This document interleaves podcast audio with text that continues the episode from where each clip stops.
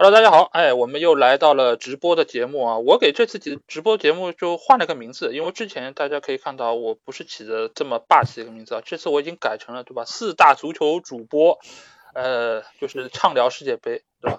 就有点恬不知耻啊，尤其是我们节目中的我，对，就一直来说就有点给自己脸上贴金嘛。但是其他的几个足球主播是给了我很大的信心啊，所以我就是斗胆，就是起了这么个名字啊。那也是便于大家可以搜索到。那至于是哪些就是大咖主播呢？呃，我们让他们来做一下自我介绍，好吧？要不太后先来。嗯哈喽，大家好，我是来自越位 Offside 的太后。Hello，大家好，我是近期准备临时退退出越位 Offside 的九尾狐。那我替了。修暖气的老季打个招呼吧，正修暖气呢，这还一一越位 Offside 的老季。嗯。好，小何，大家好，我是足坛加论的小何。大家好，我是只有几十个粉丝的大咖法王。法王太谦虚了啊！法王太谦虚了。是是，大家都是要要来听法王的嘛？因为今天你看我在群里分享这个链接的时候，还有人问，对吧？就是法王来不来？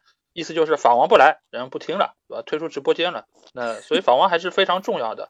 那至于另外一个呃主播，因为兔子老师呢，他一直是比较忙，对吧？因为他的这个呃要有很多的学生要教嘛，桃李满天下，所以他对吧？以事业为重，所以今天很可惜没有办法能够来参与，所以今天的直播呢是三缺一。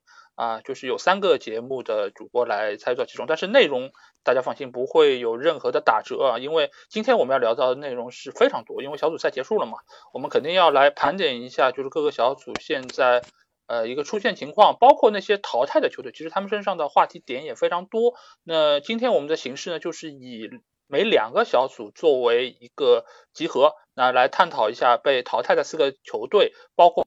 还有就是淘汰赛阶段他们的对阵的预测啊，呃，因为昨天我也就是和他们有打过招呼，说今天所有的人都要预测，预测完之后我们要来统计一下，那在比赛结果出来之后谁的那个成绩最好，那我们在下一次直播的时候我们来公布啊，精神进行那个精神上的一个奖励啊。那首先我们就先来到的是 A 组和 B 组啊，那在这个小组中，呃，A 组。呃，就是被小组第三被淘汰的是厄瓜多尔嘛。那厄瓜多尔在这一轮小组赛之中，其实他本来的表现是相当不错的，尤其是打荷兰那一场，我们如果是看了的话，他几乎是在场上是压着荷兰在猛揍啊。嗯，但是最终他们是输给了塞内加尔。那大家觉得为什么就是厄瓜多尔在第一轮表现不错，第二轮表现不错，但是最后他们却没有能够小组出线呢？要不太后先来啊？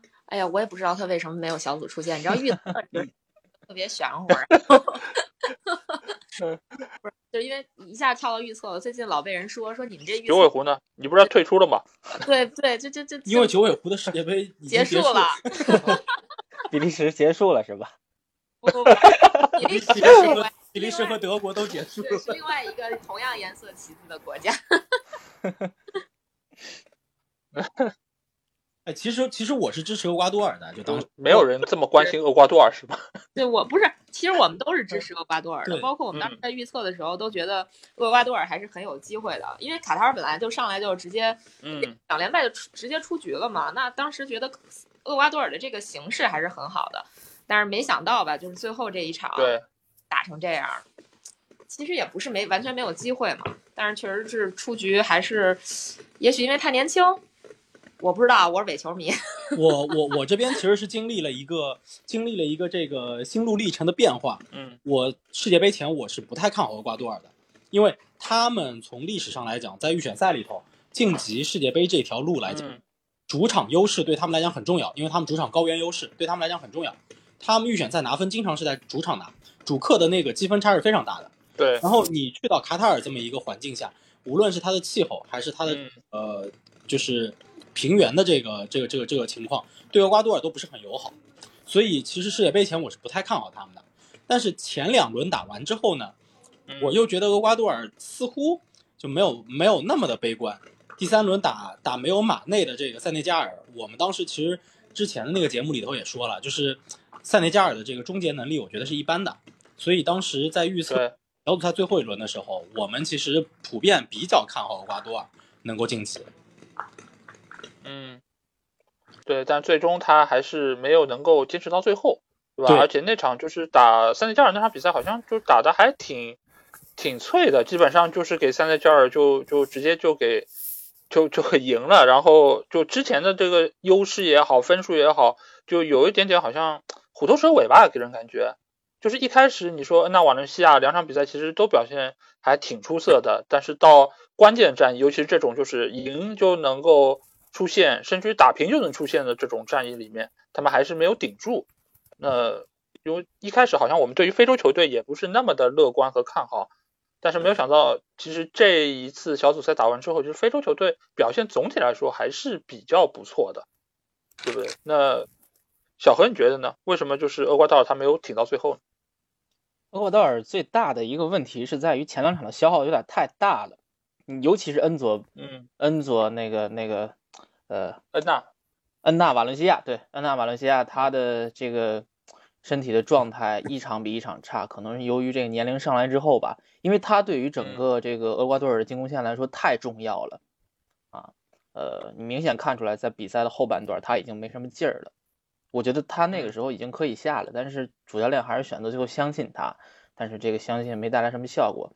呃，可能咱们啊都有点稍微低估塞内加尔了。我记得咱们当时小组赛最后一轮预测的时候，说厄瓜多尔会出现的，但是呢，是，哎，咱们有人选塞内加尔吗？哈哈哈哎，好，好像没有了吧？我记得 我好像都不是很，我记得我记得咱们没人选塞内加尔，但是塞内加尔确实他的他的这个打硬仗的能力确实不容低估，而且他你发现他虽然说他进攻在进攻三区没有什么太多办法，但你让他真正打起反击来啊，你像这个萨尔，我这真能突啊，我的天呐，所以我觉得呃。最大的原因就是厄瓜多尔自己的消耗太大了，在前两场，尤其是第二场打荷兰的比赛，虽然是逼平了，但是你可以看出来整个消耗就是 数不清的大，嗯，然后这导致他最后一轮就是就是体能完全跟不上了，而且核心球员这个身体状态也不好，这是最大的原因，我觉得。嗯嗯，是的。那法文觉得这个塞内加尔你熟啊，对吧？呃，塞内加尔，呃，有有我几个比较熟悉的球员吧，但这场比赛我连集锦都没有看，所以本来因为对这两个队怎么说呢，不是很感兴趣。厄瓜多尔，我其实还经常消费它的产品，因为超市里面总是有厄瓜多尔的香蕉嘛。那么除了 除了这个香蕉以外，我其实对厄瓜多尔不是那么了解啊，对他这个足球队也不是很了解，对吧？但是知道这是大哥伦比亚。呃，这个大哥伦比亚国的一部分嘛，所以它的旗帜和这个哥伦比亚的颜色一样，对吗？三个厄瓜多尔、委内瑞拉、哥伦比亚，目前这三个里面好像还是厄瓜多尔足球踢的最好一点，另外两个已经更萎靡了。呃，但是 总体来说，我觉得，嗯，我首先没有看这场比赛，但是我觉得这有可能不是因为塞内加尔怎么强或者非洲足球怎么厉害。我觉得这是南美足球的集体衰落吧。南美足球，我之前在我不同场合我就说过很多次了，南美足球的衰落已经是不可避免的，而且是不可逆转的。所以，呃，我觉得我们应该做好一个准备，就是什么？南美足球会一届比一届差。呃，或许我们三届以后，我们看世界杯的时候，南美足球，呃，能够出线，能够欢呼了。嗯，那你对于就是，嗯，你对于厄瓜多尔还有就是塞内加尔不是很熟的话，因为在之前你也有就是预测的时候，呃，说到你看好卡塔尔最后能够小组第二出线嘛，但是卡塔尔我们也看到就是三战皆负，然后只完成了进一球的目标，对吧？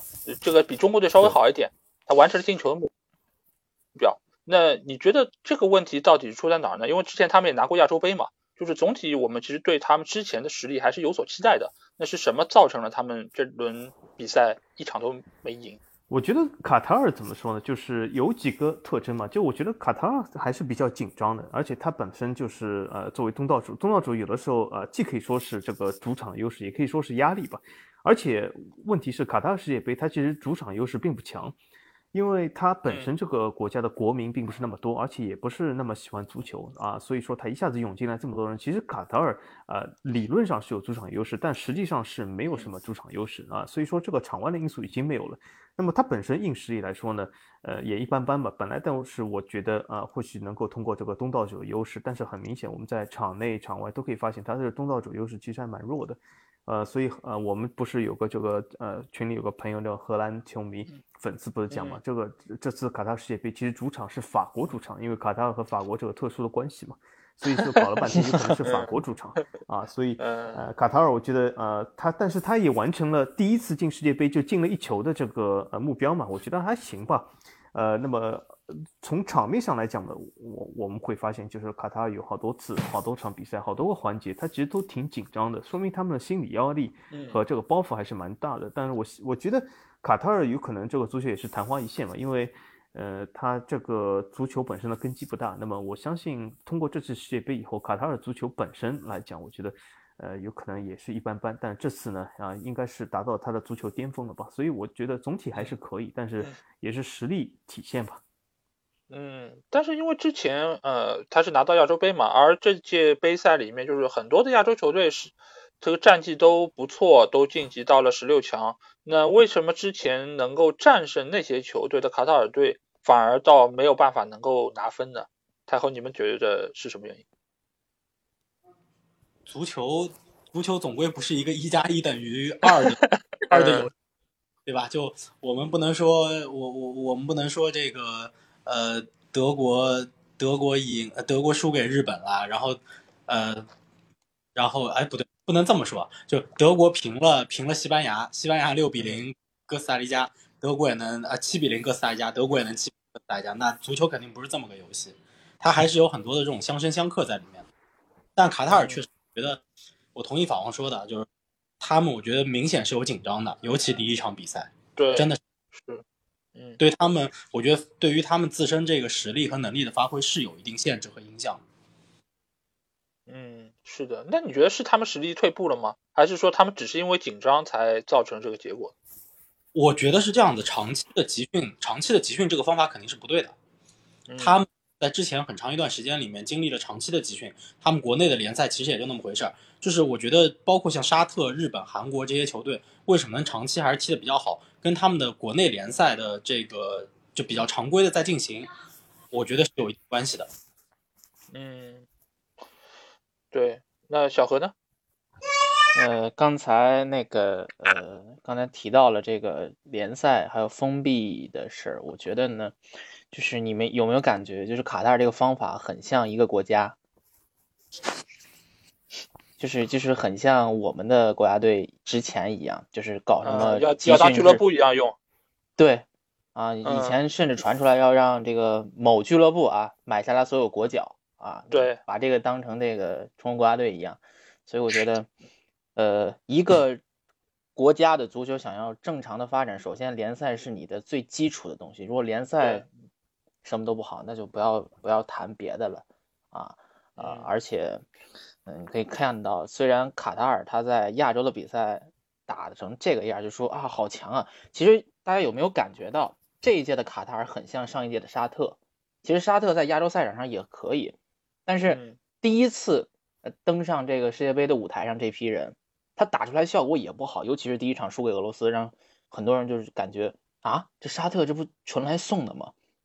其实卡塔尔就跟沙特是第一次参加这个世界杯是有一样的一样的情况在，但是沙特适应了之后可能就好了。就是呃这些球员，他虽然踢惯了亚洲比赛，但是你站到世界杯的舞台上，呃这紧张程度是不一样的。你甚至就说句不太好听，就是。你都不知道在这个场上该怎么踢球了。对于卡塔尔球员来说，嗯，我觉得这是是的，嗯，最大的一个问题吧。卡塔尔他有点稍微高估自己了，我觉得。嗯，我也觉得，就是其实你说卡塔尔的实力很差嘛，也没有差到说这个程度，或者说他们如果能够把心态放平，发挥出自己该有的水准，我觉得能够比现在表现更好一点，或许能够拿个一分也有可能，或许能够再多进几个球。但是呢，他其实和其他的亚洲球队最大的问题还是在于他们比赛经验非常非常欠缺。这个有一点点就像这个温室里面的花朵一样，它没有经历过外面的风雨，很多时候它都是以一个集训队的一个形式出现。无论你是去打哪里的比赛，呃，你其实在这个中间，你其实都是不健康的。这个中间它不是一个良性的一个循环在中间。再加上像日本也好，韩国也好，他们都已经参加世界杯，一个是十次，一个是七次。都是非常经验丰富，尽管未必是这批人，但中间有一批球员是有世界杯经验的，另外有一批人，他们也是长期在职业联赛里面打拼的，他们知道比赛场上发生变化怎么应对，而且这个中间也有他们一些所谓的内在的一些队长啊，包括核心球员，他们会在场上起到一些就是带头的作用，所以呢，也使得他们能够面对变化的时候有。有很好的临场反应，包括教练在这方面他也能够起到很好的作用。你包括像沙特为什么能够第一轮比赛赢阿根廷，那也是因为他们长期能够参加世界杯的正赛，他们知道怎么来打。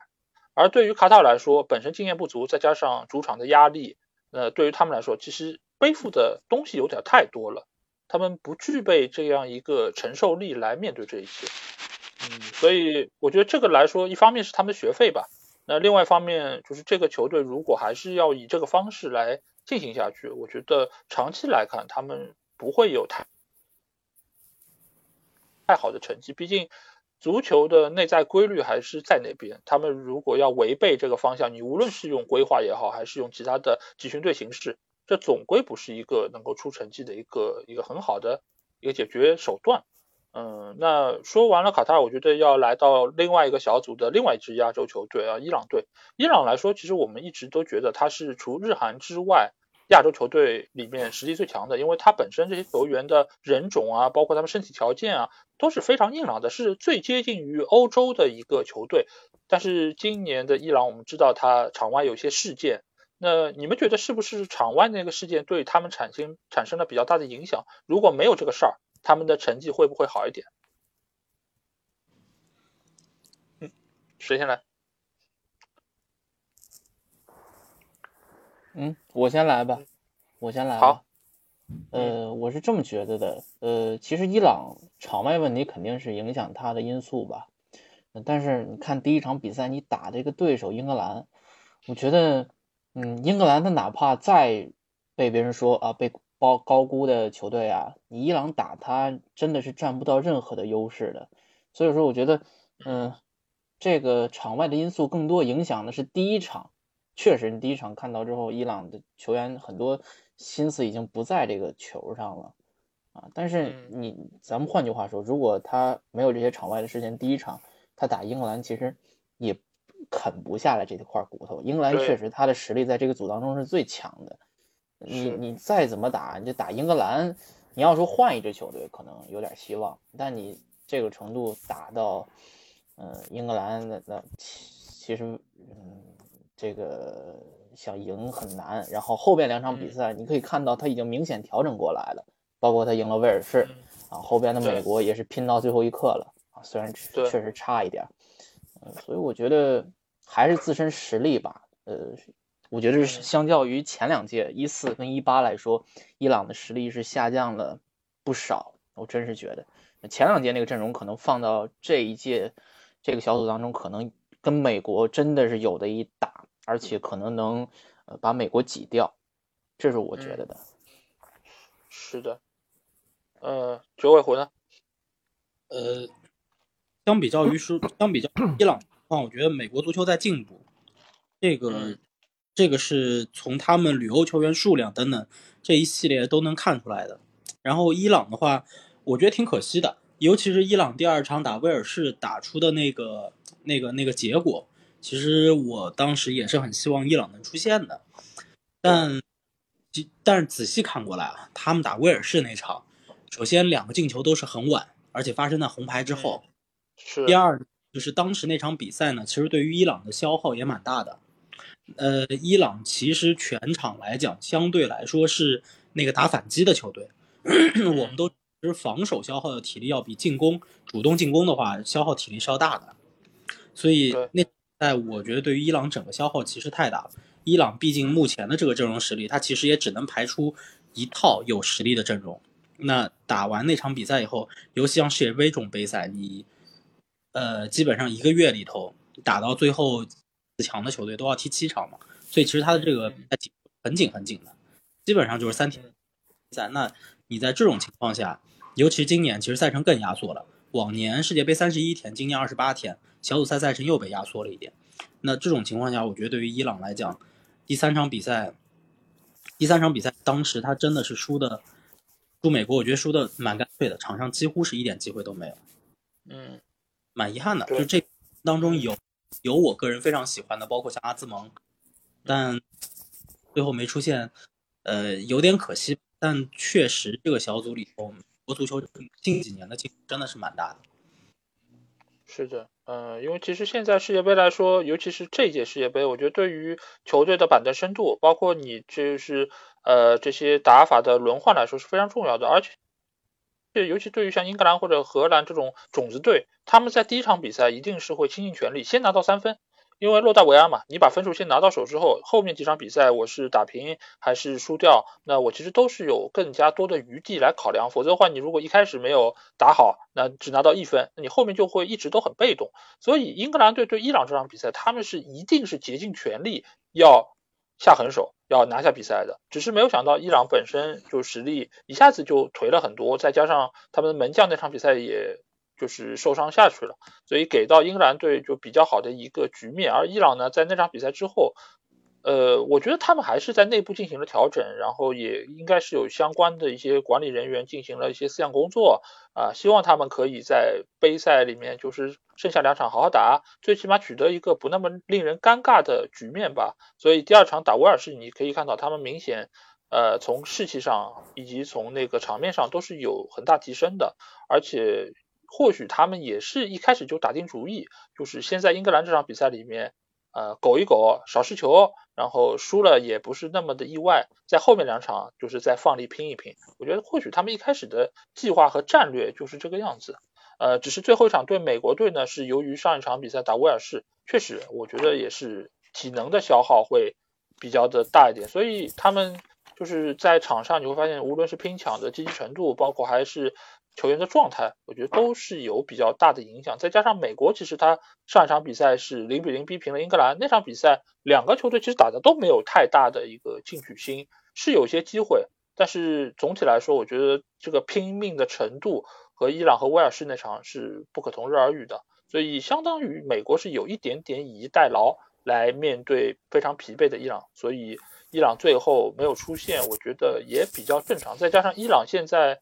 整体球队的一个实力来说，呃，三条线我觉得也不是那么的平衡。显然就是在进攻端，他们的就是优秀球员更多，然后竞争力更强。但其他方面，我觉得都没有像以前一样。你像以前，你想他是有马达维基亚在后后防线上有这样的球员，前面有阿里代伊，他是整个三条线都是比较平衡的一个状态，对吧？所以现在来说，我觉得伊朗队可能在亚洲还是比较有竞争力，但是放到世界杯的舞台。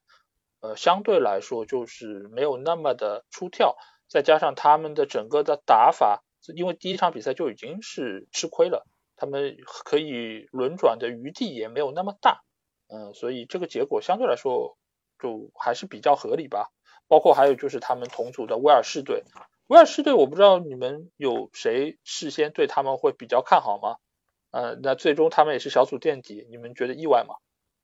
我我不意外，他们嗯。球队没有提高，年纪太大了，还是还，嗯，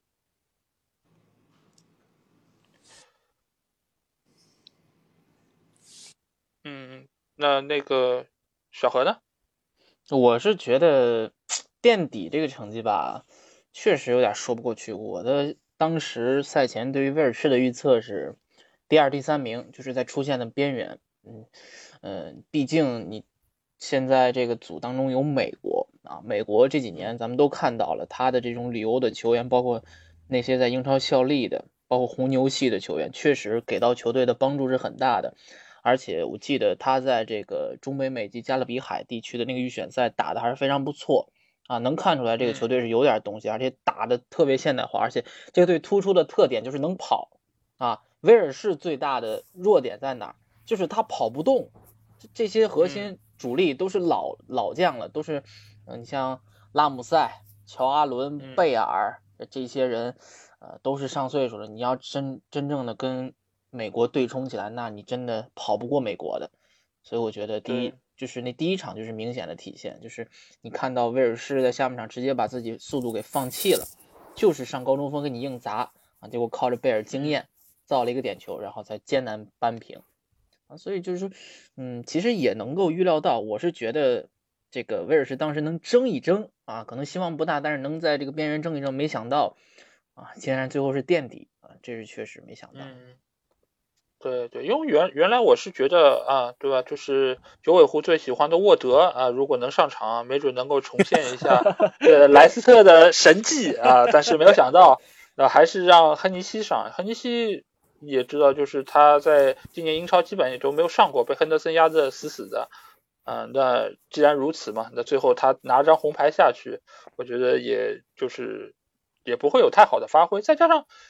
我其实看了威尔士，我觉得最大的感触是什么？就是乔埃伦居然还在踢，就这个人已经多少届了，对吧？而且他最近一段时间其实，在呃俱乐部里面都没有就是上场的机会什么的，就这么老的一个比赛状态还不行，居然还在队里面用着。我本来是觉得他们或许让丹尼尔詹姆斯能够冲一冲什么的，就还能够有一点点威胁，发挥他速度优势。但是显然就是到最后，他们也觉得。这条路走不通啊，因为老的太多了，你靠一个小年轻，再加上詹姆斯他本身把握机会能力也不行，所以只能让最后是那个摩尔对吧？就是伯恩茅斯的那个摩尔是上去，就是哐哐哐去去当工程锤，嗯，所以基本上就是这一届随着贝尔就退役，然后拉姆塞包括那个乔埃伦这种肯定都退了，那下一阶段估计威尔士。是不是得有很长一段时间没有办法被我们看到了？你们觉得？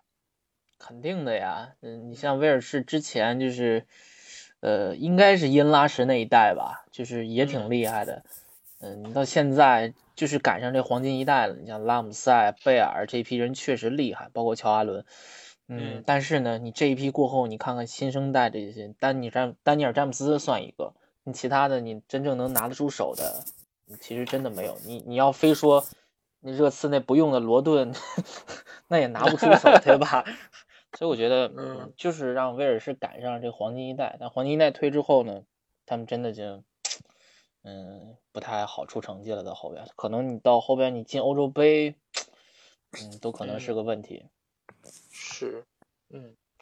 好，那我们在聊完这四个被淘汰的球队啊，那接下去我们肯定要来预测一下，就是这两个小组之间这个对决十六进八的一个比赛。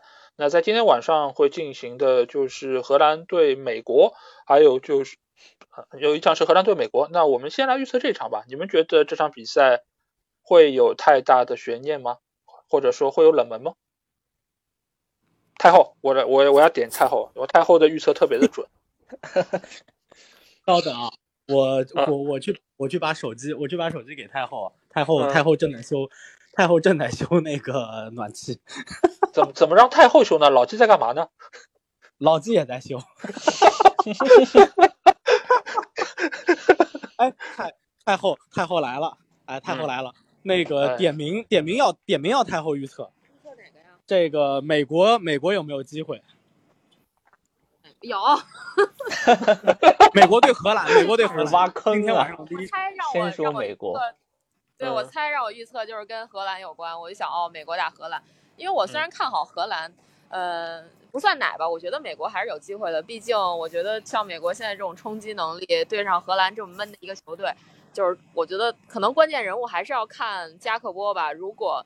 加克波还像小组赛一样发挥那么神勇，那可能美国队是摁不住荷兰了。但是如果荷兰一直就是这个路子，但是加克波又没什么发挥的话，我觉得美国队是有机会的。好了，预测完了。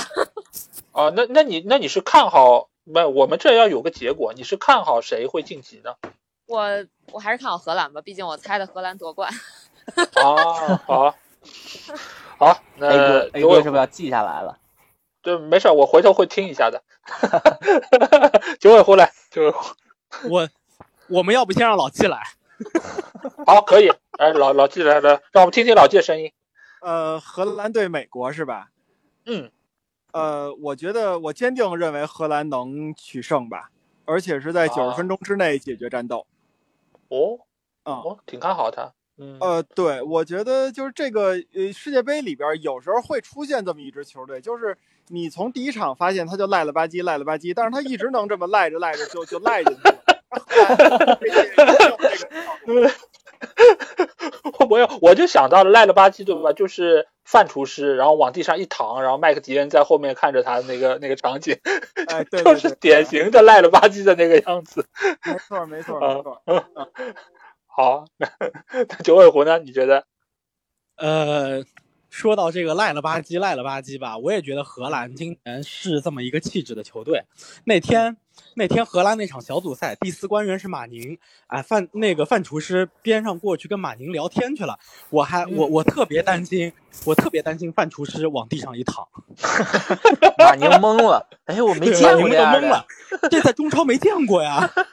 马宁肯定不服，对吧？因为我们这儿扶老人是有风险的，所以 他肯定就说你躺着就躺着吧。对你躺着就躺着吧，我也不管你了。然后马宁两手一背，对吧？这个荷兰荷兰确实确实这个有这个气质啊，就是感觉这一届世界杯，其实他三场小组赛下来，你看着比分好像哎都叫都叫完胜，对吧？就是看着比分都赢着，都赢的还都踢的还不错。但是你真的看场面的话，觉得这支荷兰就那么回事儿。尤其第一场对对厄瓜多尔，他是到了八八十分钟以后。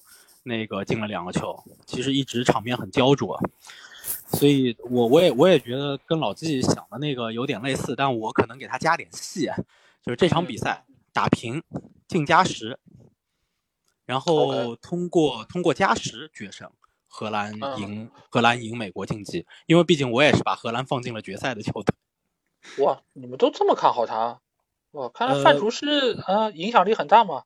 没有，我是我我我是最早预测的时候，最早预测的时候，我进决赛的两个，一个是荷兰，一个是比利时，一个已经回去了。嗯，哦，那你就是行啊，就就是唯一的寄托了，对吧？呃，唯一寄托可能，我觉得麦迪逊可能也算一个吧。哦哦，好，好的，啊，那那这个我们留到待会儿，就是说英格兰的时候再说。呃，那荷兰这场我觉得九十分钟打平，加时赛荷兰胜。哦，好，那法王呢？呃，这场比赛我觉得还是蛮呃简单的。我觉得我也是站荷兰一边。我觉得荷兰呃应该说走过美国这一关没什么问题吧？这应该我觉得不是一场哈好像能够掀起悬念的比赛。嗯，那就是还是常规的套路，基本上，那你觉得就是九十分钟就能解决战斗是吗？我觉得九十分钟就能解决战斗，而且视乎于范加尔什么时候把我们的朗派上来。如果他 在半场时候就把朗派上来，那么就是半场三助。我已经说了，朗如果一上场就是三助啊。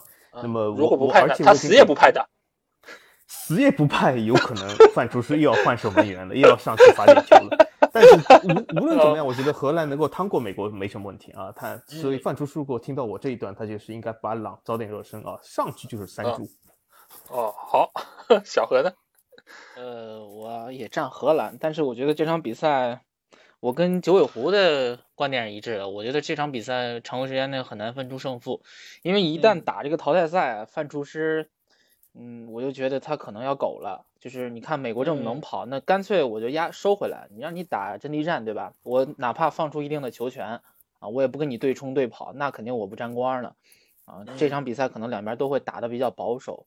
我觉得九十分钟内不好分胜负，可能是零比零、一比一，然后加时赛，荷兰拿下，不能拖到点球。一旦拖到点球，美国机会就大了。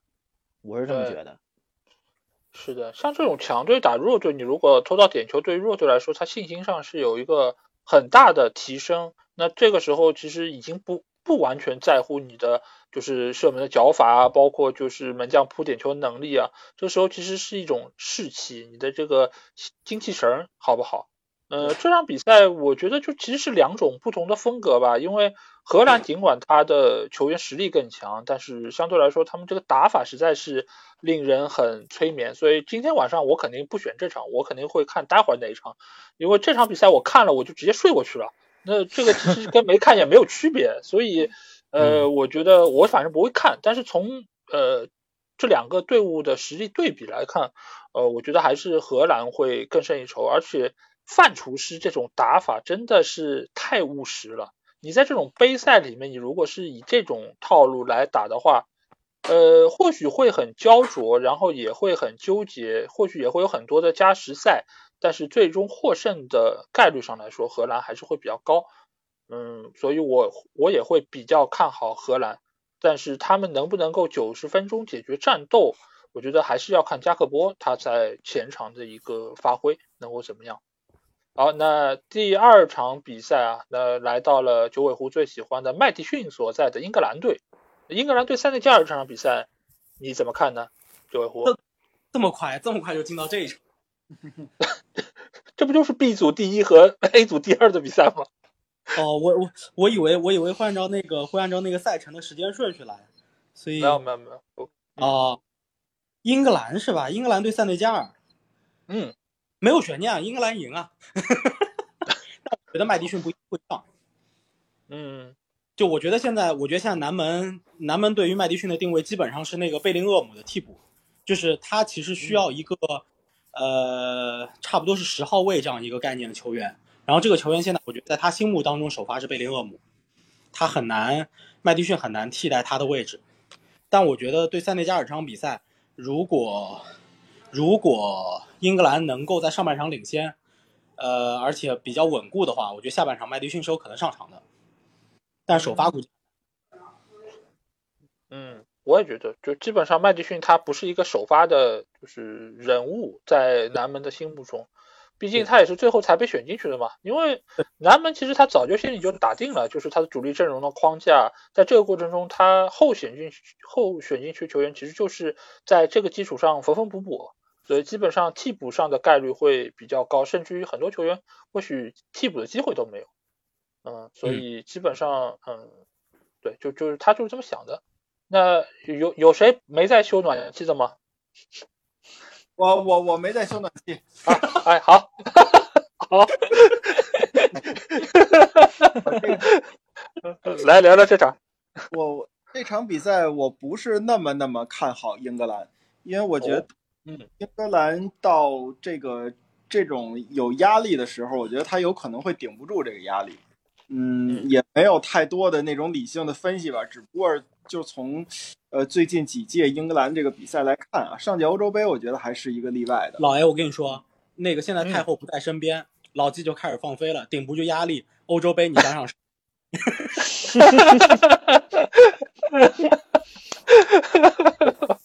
你看，趁趁他后边回来继继续啊！你看，你看我们拉德是不是？嗯，他比那二十岁的还顶不住压力呢，是吧？嗯，我我我我，呃，而且我觉得从这届杯赛，你看咱们说小组赛三轮里边可没有一支三连胜的球队，包括巴西都折了。呃，甭管他是处于轮换也好，还是什么也好，就是说，嗯，我我我仍然坚持我的观点，就是这届。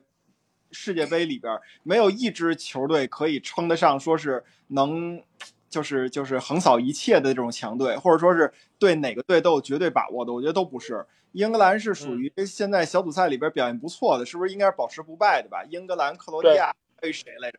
是三支保啊，对，荷兰三支保持不败的球队。那我觉得，那你说他的实力就一定很超群吗？我觉得也没有。塞内加尔，嗯，我觉得硬起来也是非常的难难顶住的这个。所以我我看好塞内加尔吧，放飞一下。哦哦，那很厉害。那法王呢？呃，我还是看好英格兰。呃，这场我还没有到飞的时候，所以 呃，我还是看好英格兰。呃，我觉得英格兰其实这个队，呃，而且南门又是这么的保守啊，他这个阵容又是还是可以的，所以我觉得十六强还不是到英格兰飞的时候，所以我。呃，我觉得英格兰趟过塞内加尔这一关问题不是很大啊，所以我还是看好英格兰。英格兰，而且下一轮会遇到一个真正的硬手。嗯，好，那小何呢？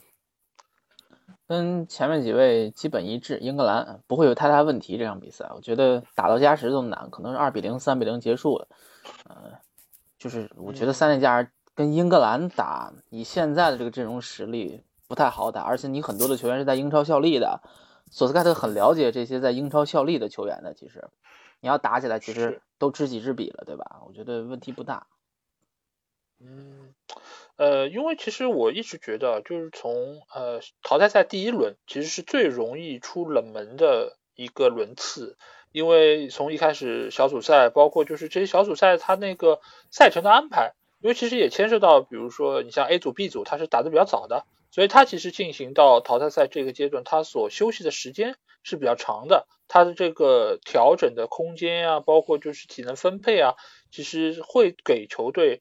呃，就是会有更多的变化在中间，所以我我个人是觉得 A 组和 B 组的种子队它爆冷的可能性相对来说没有那么大，毕竟它现在来说，呃，体能的保证还是比较的充足，而且英格兰队这么强的一个球队，它苟起来，呃，对手其实是很难有机会能够就是打穿他们的，尤其塞内加尔这个球队，呃，你尽管说他没有马内表现也还不错。但是终归来说，他没有达到说可以击穿英格兰，而且英格兰在前几轮的比赛中，呃，他总总体三条线的一个位置啊，包括他的一个就是球员的状态，我觉得都还是处在一个高位。呃，尽管十六强这场比赛或许他不会拿出自己百分百的状态，但是我觉得过塞内加尔这一关问题应该是不大的。所以在这两场比赛的预测预测中，只有老季。是吧？他是非常啊胆子很大的，就是放飞了一下。那我们看一下他能不能像预测韩国出线一样，能够再次 出乎大家的意料。那好，那 A 组和 B 组我们就到这儿啊。接下去我们来到的是 C 组和 D 组的这个讨论之中。那这个里面其实我觉得有几个球队我们是拿来讨论一下，我们就挑几个重点的吧。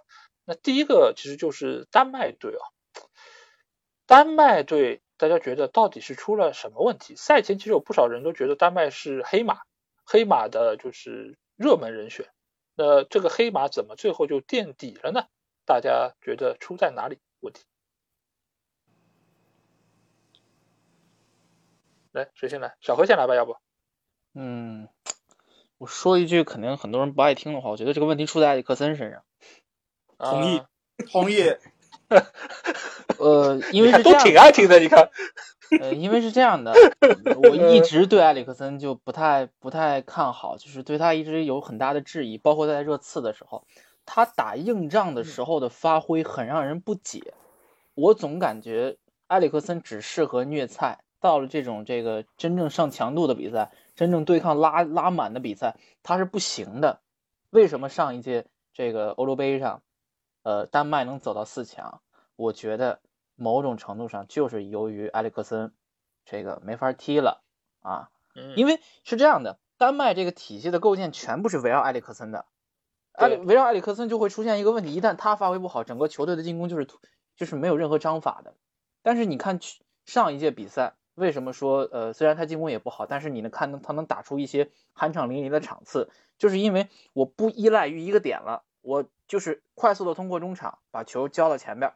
啊，前面来创造就好了，不需要埃里克森了，因为你要知道，一旦这个球队有一个核心的话，你就会形成一个依赖，对，就是会把球都给到他，让他来组织，让他来梳理，让他来传错一传。那这样的话，那你就太依赖一个人的状态了，你不是依靠整个团队去创造这个整个的进攻了。所以我觉得今年最大的问题就是埃里克森他自己的状态，很多人说他嗯看数据多么好，其实你在场上表现出来的，嗯，我觉得没有那么好，而且。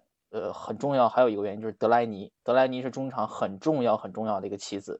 第一场比赛踢了半场就伤了，啊，这对于丹麦来说，所有人是没法弥补的，包括上来那些诺尔高啊、延森啊，都弥补不了这个德莱尼对于丹麦的作用。所以我觉得都有原因吧，还是我觉得这主要原因出在埃里克森身上。嗯，好，那两位复议的呢？来来。对我，我也我也觉得这个话其实，包括在去年欧洲杯的时候，呃，可能不敢说，因为当时的那个情况比较特殊。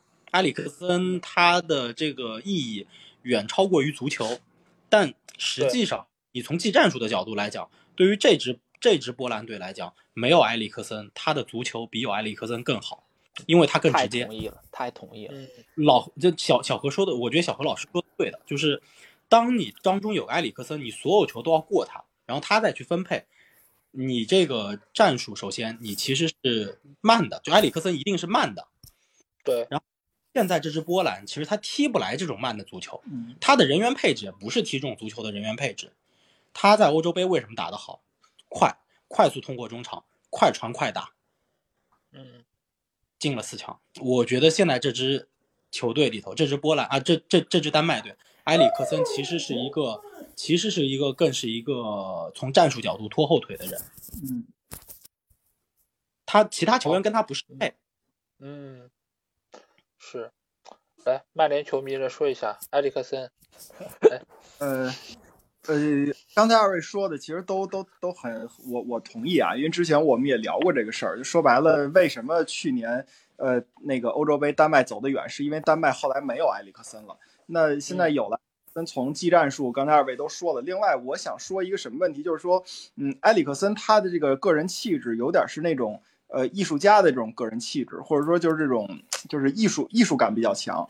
但是呢，你对于一支想走得远的球队来说，你的这个球队里边不光要有这种艺术核心，或者说叫技战术核心，你也有这种精神核心。这种精神核心现在，嗯，在丹麦我觉得是是是缺少的。你就，呃，我就给他平移到曼联里边，我觉得就是说当年说贝尔巴托夫多好多好。他自己能能打一些就是什么样漂亮的球什么的，但是如果你要说这个队里边没有一些硬汉，比如说像鲁尼、像费迪南德这样的人，我觉得曼联只靠贝尔巴巴托夫这样的人，他也是走不远的。嗯嗯，对。好，法王呢？您觉得？我是觉得这样看呢，我觉得好像没有必要就是太看重，比如说丹麦的缺点在哪里。因为举个例子来说，丹麦如果真的说啊阵容很差，或者是埃里克森不怎么样，但是啊，难道澳大利亚或者突尼斯有比埃里克森更强的球员吗？我觉得也没有。所以我觉得这其实呃有的时候呃一个球队成绩不好，它除了内因以外，外因关系其实也很大。其实。呃，说句实话，丹麦的这个呃赛程不是很好，所以呃，我记得上次我们直播的时候，大部分人还是看好丹麦晋级，但是我说是澳大利亚晋级。这里面主要原因其实就是这个赛程问题，因为澳大利亚在上一轮结束以后，它明显有一个很大的优势，它这一轮只要守平就可以了，它所以呃，然后来个防反啊，进丹麦球是很简单的。而且这场比赛你可以看到，其实丹麦在场面上是占优，也就是他的破防能力或者是他这个打破铁桶能力不够。但是丹麦一向是进攻一般般，他打破铁桶能力一向是没有，所以说也不是这一届的问题。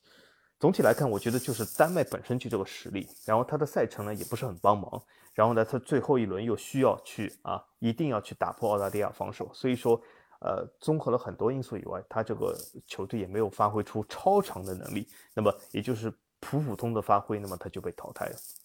所以从本身来讲，其实丹麦的这个阵容还是要比澳大利亚和突尼斯强一点的。但是，他一没有把握好，二赛程不太好，所以啊，只能惨遭淘汰。所以，如果我觉得丹麦足球呃过于对于自身去寻找问题的话，我觉得也没有必要，因为本身它就是一个小国，它有这样一批人员也不错了，对吧？啊，我知道大家对埃里克森好像不是很感冒，但是难道丹麦能够出比埃里克森更强的球员吗？我觉得未必啊。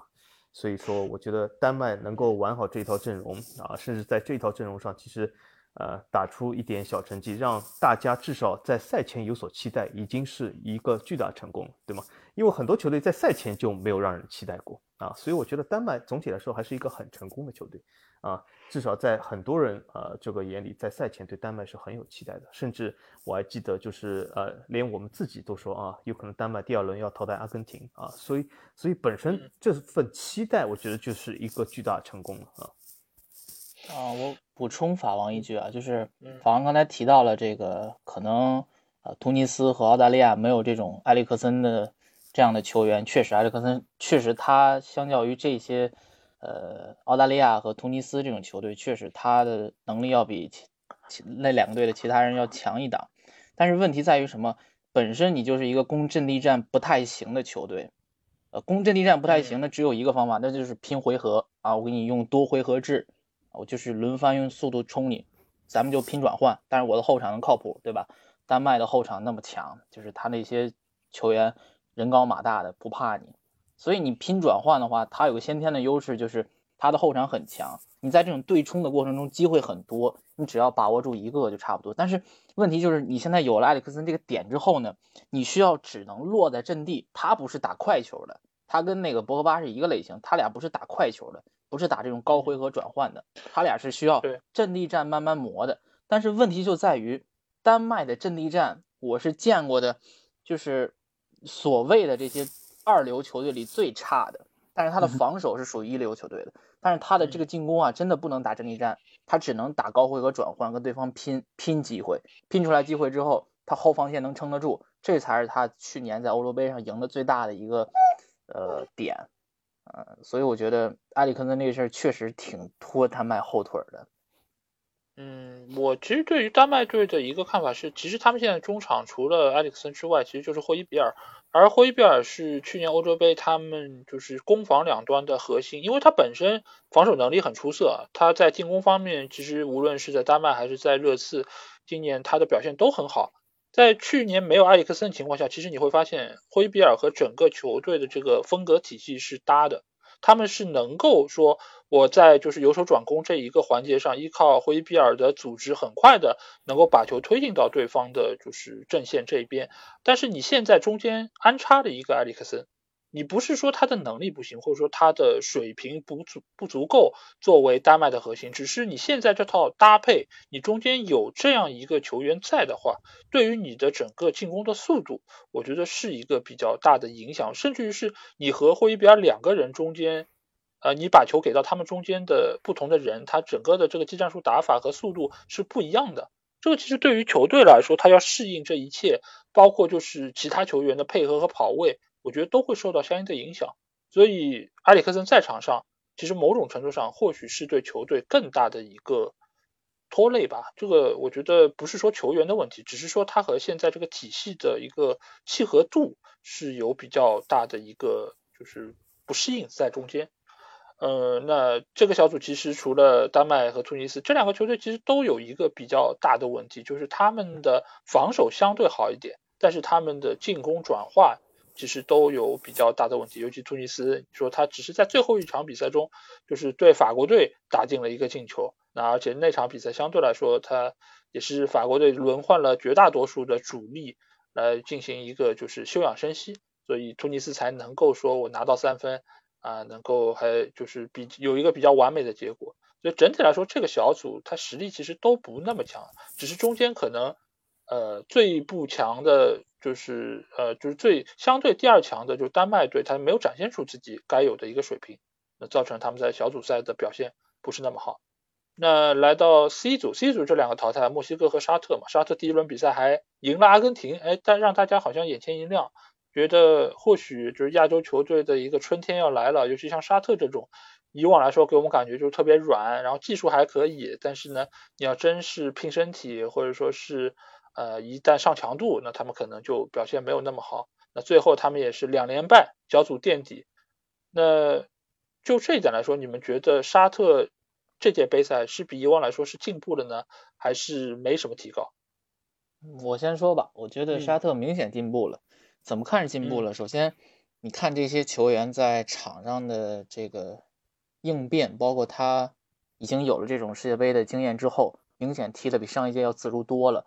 而且第一场，啊，你哪怕说阿根廷他有再多的问题，打沙特，我觉得他应该是十拿九稳的。但是你能被沙特打掉，就说明沙特他自身有一定的实力，他才能去爆这种冷，啊，嗯，很多人会说这，哎，为什么呢后面会会两连败呢？第一场比赛打阿根廷对他的消耗来说太大了，我要没记错的话是损失了一个左后卫，好多人打的已经出现了伤病的情况，就是第一场打完之后拼一下阿根廷。他已经元气大伤了，但是你看他整个这三场比赛的场面，他其实并不差，我觉得，呃，而且你看打波兰那场比赛啊，输在哪儿？他输在最大的问题是这个球队的局限性，就是我不玩别的了，我就是砸你，我就用身高优势砸你，一点办法没有。你看，只要打这个波兰打到前场，只要用头球、用传中砸你，这沙特表现的真的是一点办法没有，这没办法。这就是沙特跟日本的一个最大的共性，就是这个球队的优缺点很明显啊。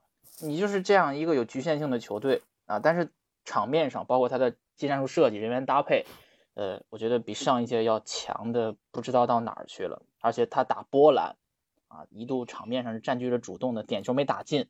我觉得那个点球如果打进的话，可能就不太好说了啊，呃，后边的墨西哥，那我觉得不用太讨论那场比赛了，因为你前两场比赛拼的那么凶，而且嗯元气已经是大伤打阿根廷，你能在最后一场啊一比二输，我觉得勉强也能说得过去吧。就是沙特明显是进步了，但是这个球队的局限性是限制他不能从这个小组出现的重要的原因。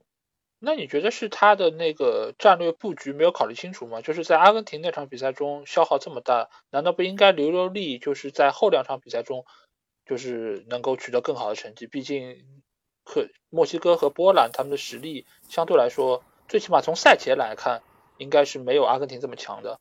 那他们是不是有有这个方面的问题啊？我觉得是这样的。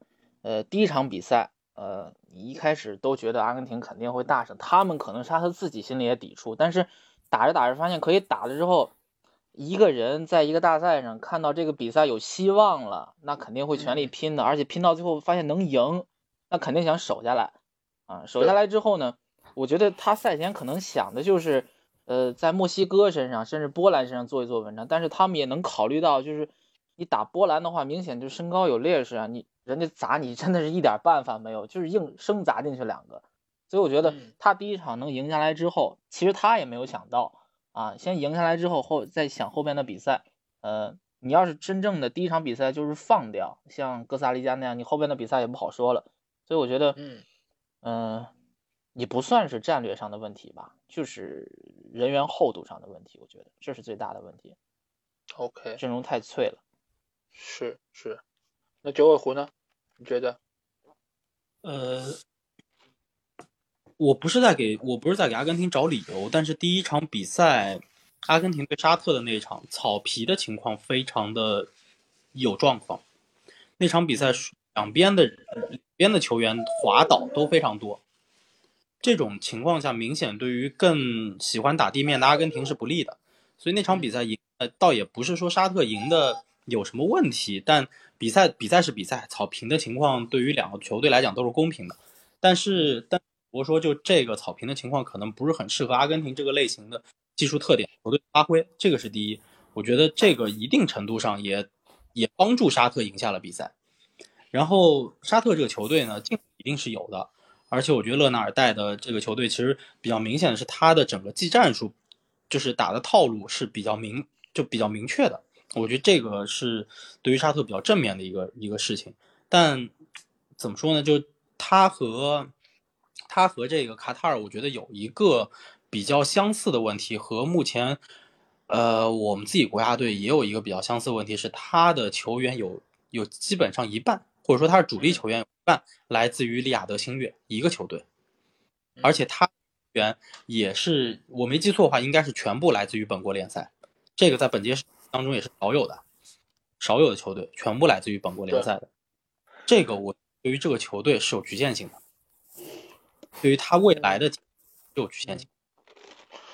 那你觉得像这种就是来自于同一个俱乐部，他们不是应该比如说配合比较默契，然后在场上所展现出来的能力会更加的，就是比其他的国家队来说又有一些这个磨合上的优势吗？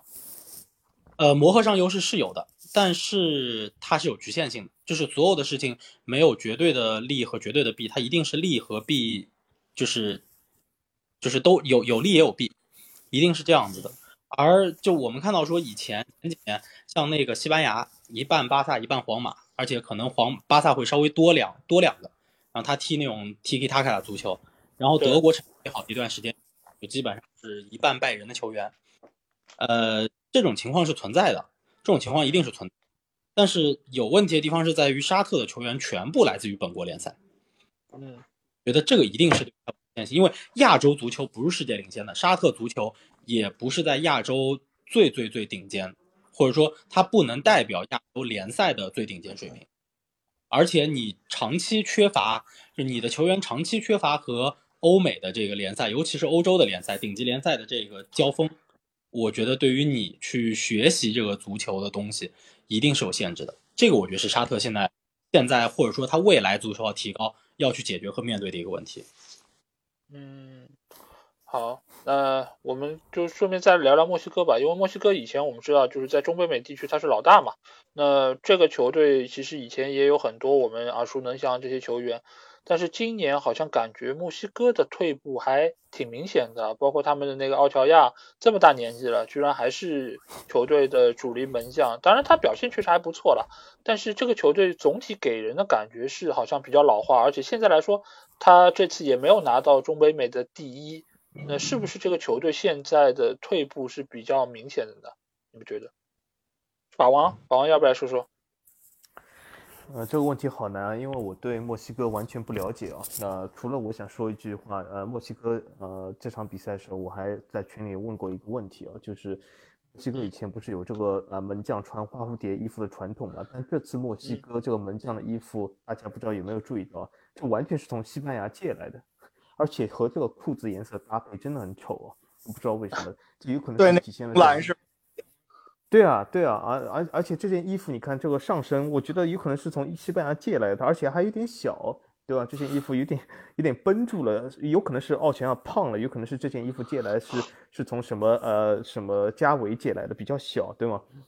所以说总体来说，我觉得呃墨西哥就和这件衣服和这个门将的打扮一样，就是有一点什么。有一点落伍，就是呃，给我这样的感觉，就是他这个足球好像还是在呃过去之中，就是呃，其实我们会发现，其实过去的三四年或者两三年以来，其实足球理念已经进步了很多了，或者已经改变了很多，但是墨西哥踢的足球好像还是那种啊比较老式的足球啊，给我这种感觉。但是呢，呃，他这组呢，其实说句实话，大家可以看到，其实每个球队。啊，发挥都不怎么样，所以导致了墨西哥就算是踢了这么老式足球，说他还能啊，其实这个成绩还不算太差。所以我们有的时候现在说啊，是不是墨西哥为什么变得这么差？我们可以发现，就算我们在讨论他为什么变得这么差以后，我们会发现他的积分其实也没有那么的低啊。所以这一组我觉得有点这个都是这个菜鸟互啄的样子。呃，关于他这个足球为什么会变差，其实我也不知道，我也不关心墨西哥联赛。呃，但是从这个墨西哥的旅游球员的数量来说，啊，的确不是很多。但是，呃，正如我之前在我们足球无双的预测节目里面说，就是墨西哥历来以来的，就是它是比较注重本国联赛的。而且，呃，大家不知道知知道不知道，就是在整个呃北美和南美整个美洲地区来说，墨西哥的联赛是办的最不错的。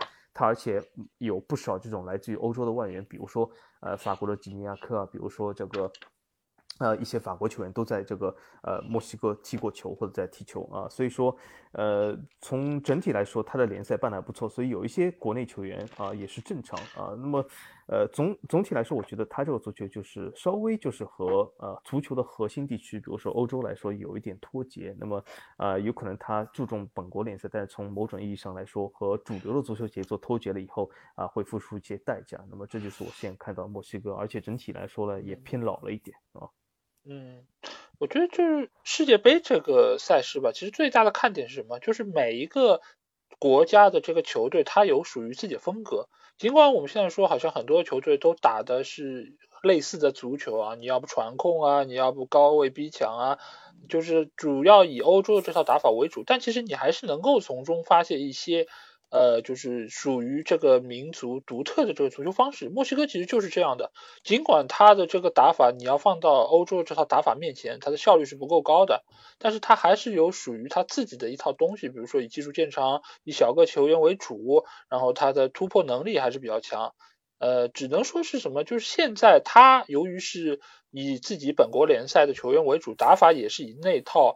为主要的一个核心输出，所以他在遇到像欧洲的球队，或者说是比较注重身体对抗，或者说是注重效率这些球队时候，他的成绩就有可能不是那么理想。呃，或许就像他们那场打阿根廷一样，其实他们获得的机会某种程度上是更多的，但是在最后时刻，呃，依靠梅西的进球，或者说是依靠那些呃在就是欧洲联赛效力的球员，他们更加丰富的比赛经验，造成了最后的结果。完全的不一样，所以这个其实也是他们在足球理念和打法上现在有一点点落后于主流的一个传统打法的，这是一个一个原因吧。呃，包括也有其他一些，就是说来自于非洲球队，其实也有类似的问题在中间。呃，所以墨西哥尽管就是他其实所在这个小组确实强队不多，所以他也能够拿到四分，在最后一刻还有就是呃能够拿到小组出线机会的概率。但是总体来说，我觉得这个随着中北美各个球队水平的下降，我觉得也墨西哥也是中间非常著名的一个代表。但是中北美现在其实也有像加拿大或者像美国这样的新生态的球队啊，所以或许也是时候让这些以前的所谓的老大哥。能够下来一下，也能够反思一下，他们现在在足球这个活动中，是不是能够有更多就能改变的地方？那接下去我们就肯定还要来预测嘛。那今天晚上还有另外一场比赛，就是阿根廷对澳大利亚。那这场比赛你们觉得会有冷门诞生吗？要不我先来吧。好。嗯。这场比赛，因为我会看啊，因为我这个人看足球，我从来不会什么凌晨爬起来了，我只会 就是在我这个醒来的时候看足球。那么这场比赛我正好会看。这场比赛我有个非常强烈的感觉啊，我觉得有可能阿根廷的世界杯之旅就到此结束了。哇，呃，我觉得总体来说，现在，嗯，呃，从。两个队的纸面实力来说，这不用我说，大家都可以发现，对吧？大家去看一下德转就可以发现，阿根廷的身价肯定是更高，而且比澳大利亚高不少。但是我觉得总体来说，打到现在这个实力或者打到现在这个地位呢，我觉得澳大利亚现在啊，它的整体的这个节奏已经有点出来了，而且它这个呃，在小组赛里面，除了法国这一场以外，我觉得呃，它其实其他两场来说，给我来说，它的防守还是可以的。而且法国那一场，他其实是什么？澳大利亚其实是遇到了一个什么问题？就是他如果遇到了一个身体对抗比他还强的球队，他就会比较吃瘪。但是阿根廷很明显没有这样的身体素质，所以我觉得澳大利亚在这个方面会没什么问题。那么我们我们来如果讲一下阿根廷的话，我觉得阿根廷其实问题更大。刚才我们会发现，我们讲了很多这个球队的问题，比如说墨西哥，比如说丹麦啊，比如说这些球队。其实我觉得阿根廷的问题很大。阿根廷这个我 不知道大家有没有看到，他这几场比赛。他在中场基本是没有组织能力的，他就是靠啊前场几个冲击，或者是靠梅西不停的后撤，不停的去拿球。呃，其实我觉得这种打法在长期来看，甚至在这个淘汰赛或者是越往后走是不利的。啊，梅西虽然他在中场组织，或者是他是一个传球大师，但是如果你一直要让他不停的往后撤，去进入这种中场这种绞肉一样的地方，我觉得不适合他这个发展，而且。前面几个阿根廷几个射手，其实我觉得状态都一般啊。呃，上一次比赛，其实我们看到很多人现在都好像成了什么吹什么恩佐吹这样的球员，但是这往往这其实代表了像老塔罗这样的球员基本是毫无建树啊。所以我觉得总体来说，阿根廷，我觉得他不太稳，而且他的后防其实问题也挺大的。那么这一场，我觉得搞不好会发生第一场比赛的事，就什么，就是他围着澳大利亚打啊，结果。下半场体力上或者体能上的优势出来了，澳大利亚在体能上也是出来的，他真的淘汰了阿根廷，我是这样看。哦，好，哎，今今天这个有意思啊，那你们有赞同法王的吗？部分观点赞同算不算？A 哥？啊，可以。那就是法王说的这个，嗯，我是觉得阿根廷会赢，我跟法王的预测是不一样，但是很多点是跟法王一样的。呃，就是像法王刚才说的啊，澳大利亚这种球队确实，嗯，就是有可能就阿根廷陷入到第一场那个境界，就是你围着沙特打，啊，进了一个之后，就是打不进了，然后再偷你一个，然后突然起势再来一个，他可能真的就不行了。呃，我想再补充法王一个点，就是他的阿根廷的在小组赛的消耗，呃，在我看来是这几支球队当中最大的啊，强队当中，就是你看看。梅西、迪玛利亚，嗯，再包括在中场的德保罗，再包括后场的奥塔门迪，啊，呃，这四个里边有三个是三十三岁以上的老将了。老将在这个呃世界杯比赛当中，尤其是这么密的赛程当中，他的这个体能的消耗实在是太大了。你现在不知道打澳大利亚这场比赛他们的身体状况到底如何啊？假如说，嗯，他们现在一直比分咬着。啊，到零比零到六七十分钟，这些人可能体能就真的不太能够跟得上了，毕竟岁数已经上来了，而且这届世界杯的赛程要比以往世界杯赛程要密得多。但是呢，我跟法王不一样的一个点在于，我是觉得这个阿根廷的绝对实力是要在这个澳大利亚之上的啊，我始终相信这一点。即使我很不看好阿根廷在后边的前景，我认为这一轮可能不是他爆发所有问题的一个，嗯，时间点。我认为他的所有问题会在，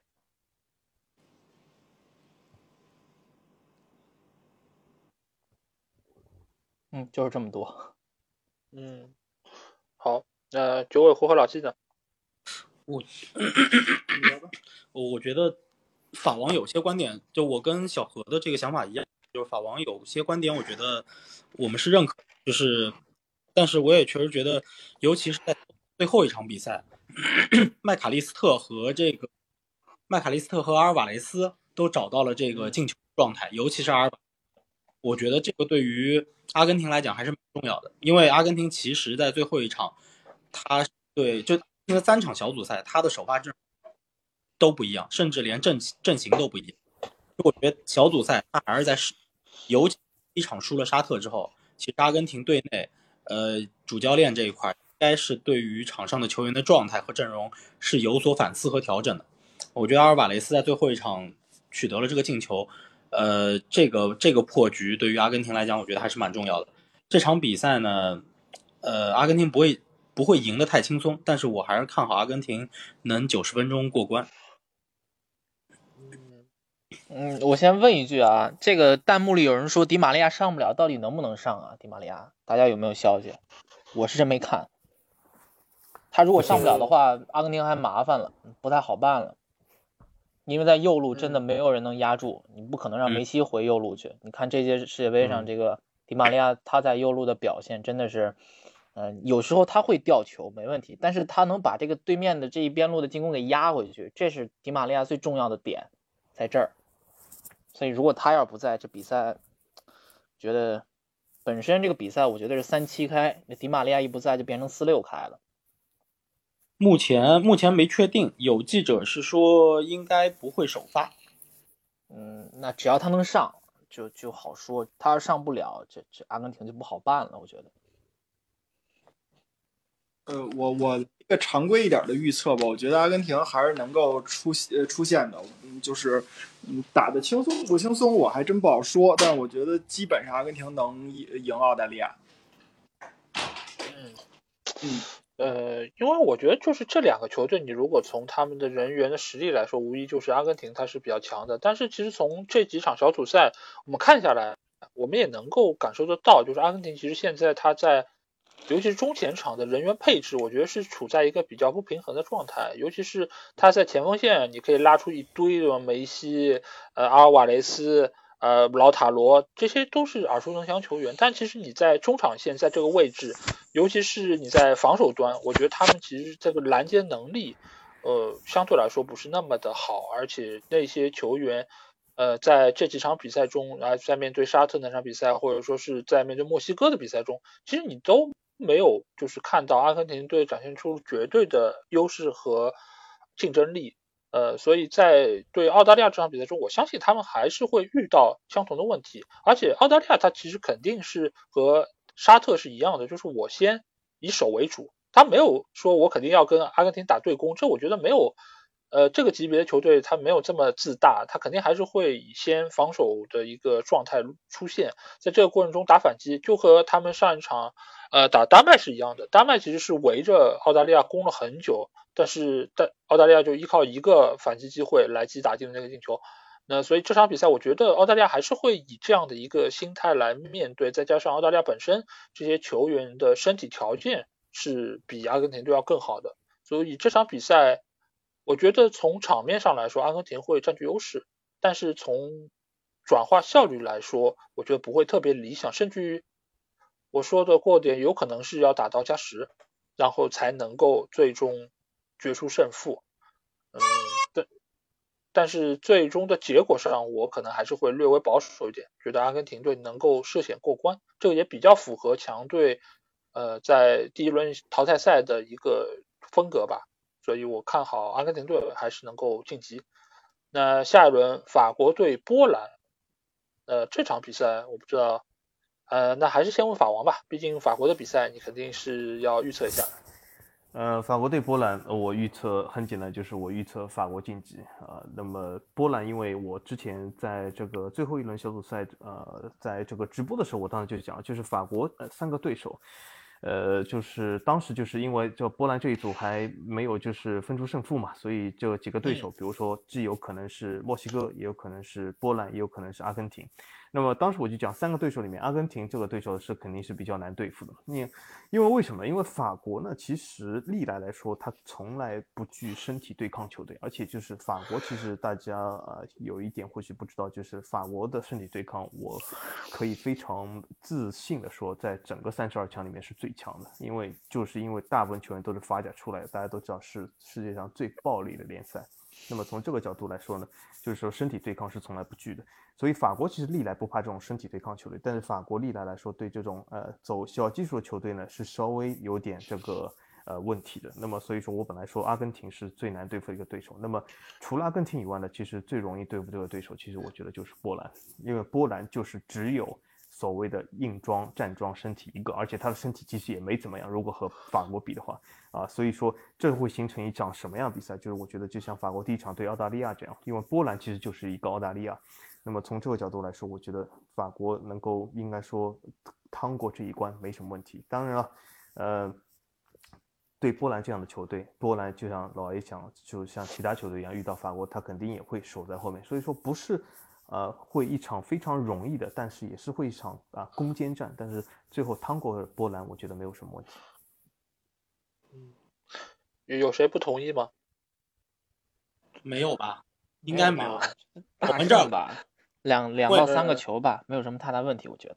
对对，两到三个球，我我觉得好像 应该没有这么乐观。我我我觉得没有没有，我觉得有可能进不了两到三个球，因为这场比赛我觉得波兰肯定是会死守，就是就有可能像这个波兰在小组赛最后一轮，他就是要守，他根本无所谓进不进攻，所以我觉得呃能够来个一比零，或者是呃呃应该说是二比一，呃已经是非常不错了。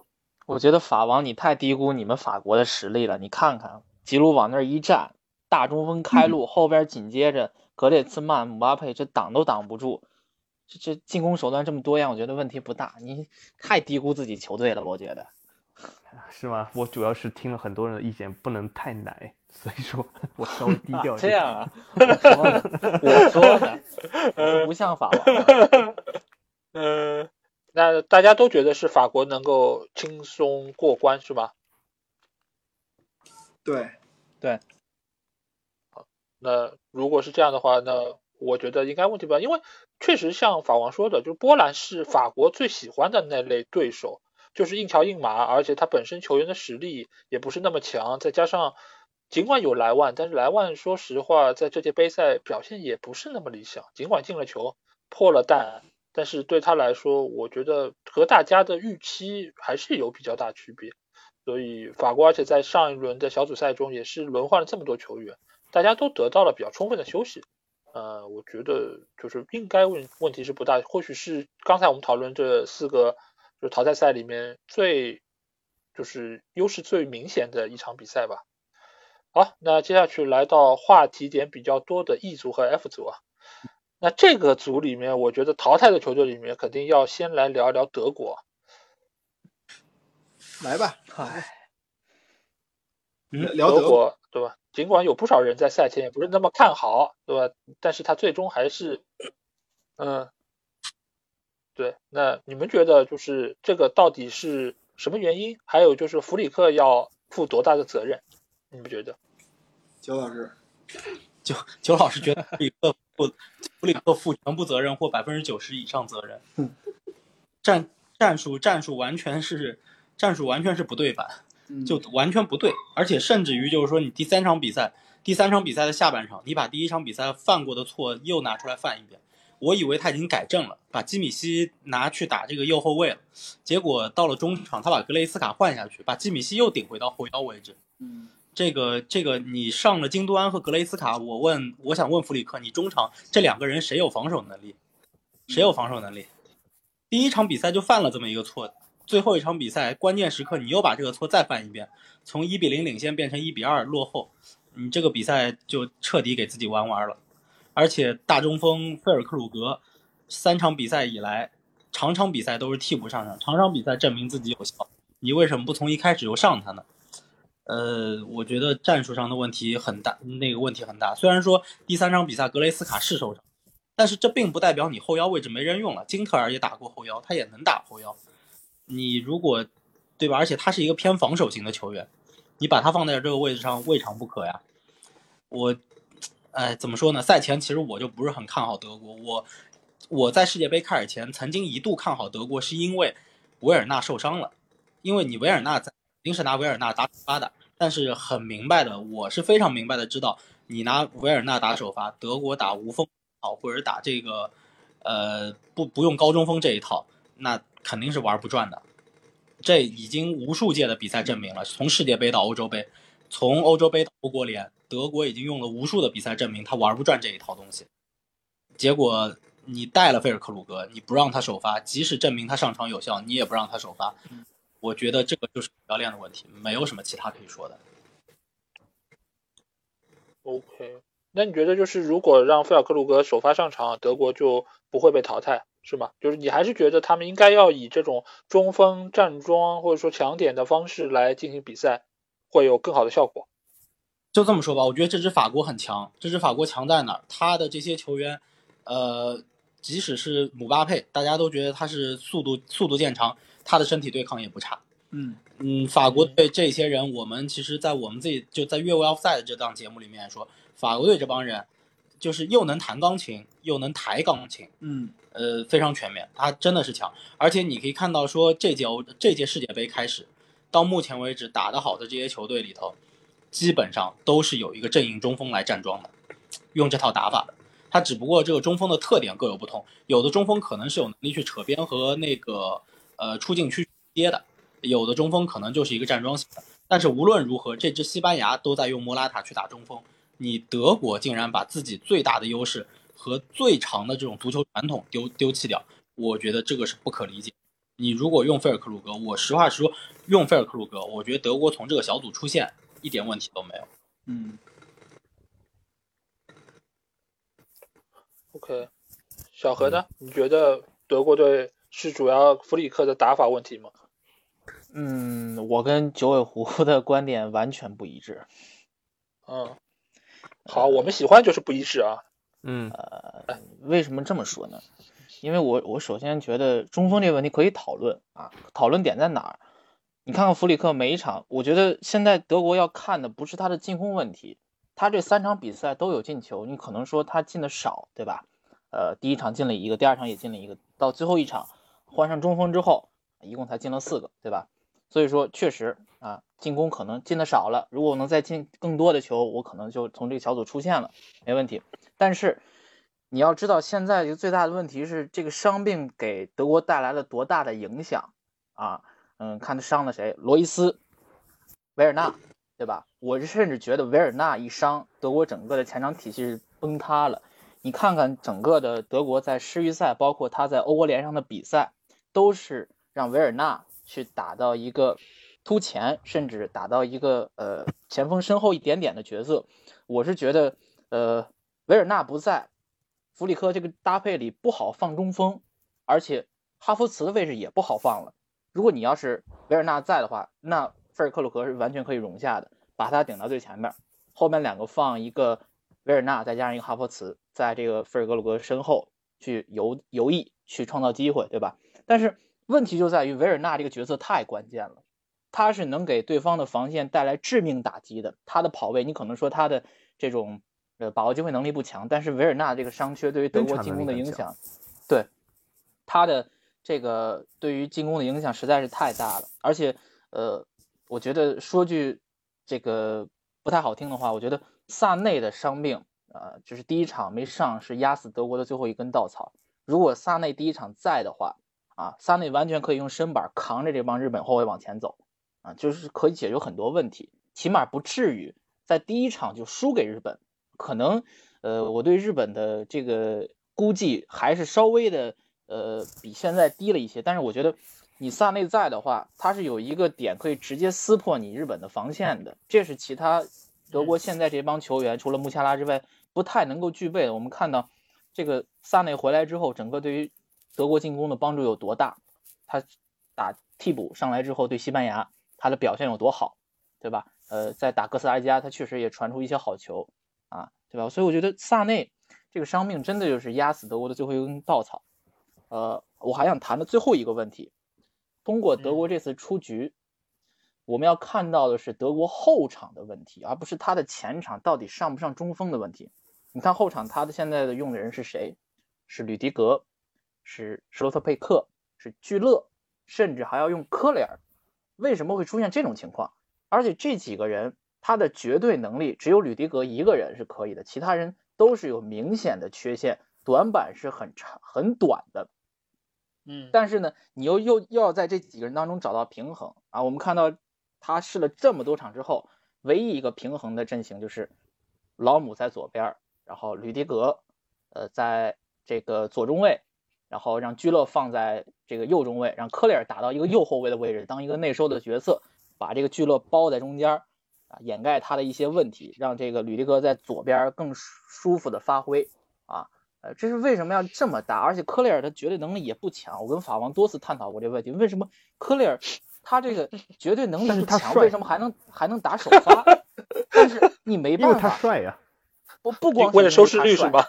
不不不不，呃，可能有一方面原因，但是更多的是科里尔他的移动能力是要明显比这两个人要好得多的，他能帮助这两个人补横向的东西。而且你在这一侧突科里尔，可能他左脚位有问题，但是你是不好突的，他的移动是要比明显比这俩人快，能弥补这两人的缺点。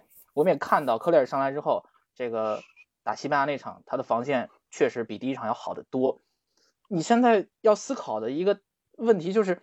你在这些博阿滕、包括胡梅尔斯这些人退下来之后，你德国的后场到底现在的能力如何？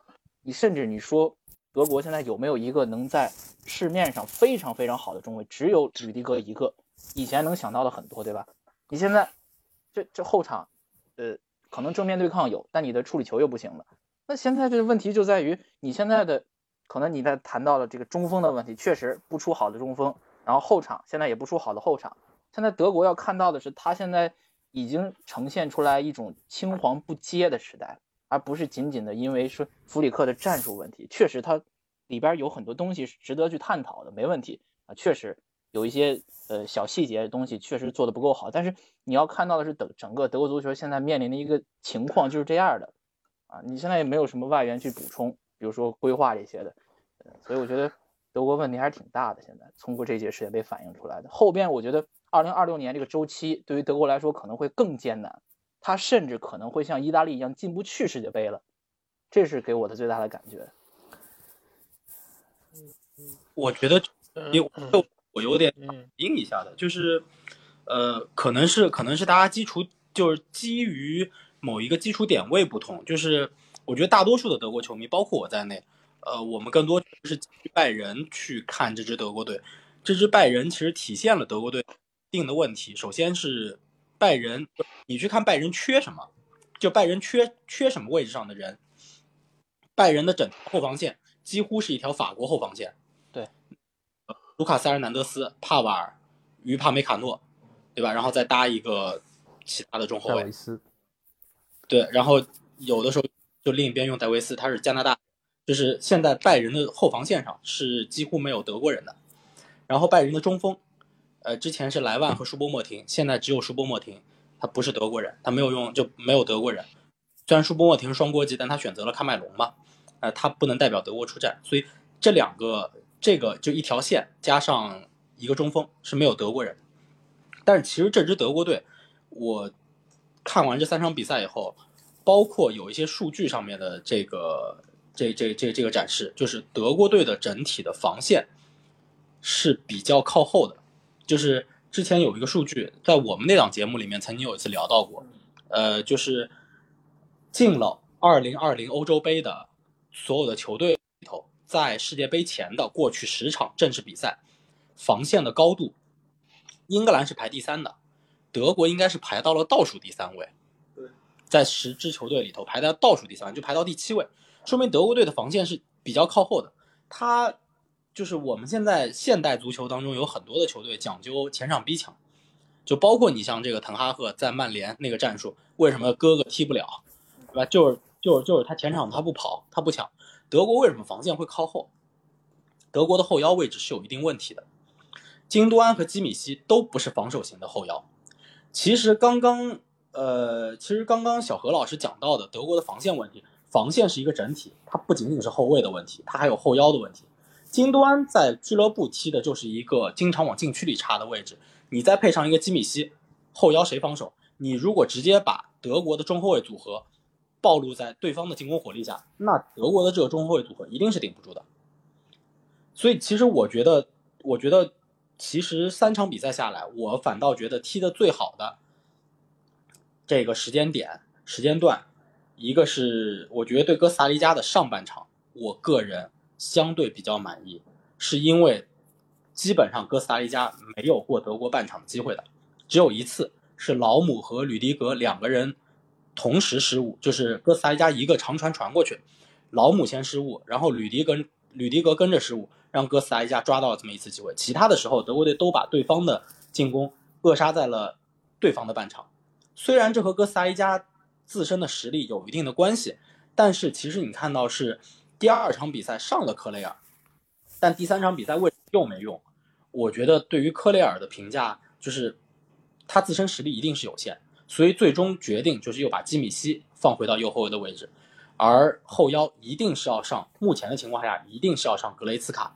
这种相对来说偏防守，并且身体对抗比较强，又能跑动的，他需要在中场去做拦截的。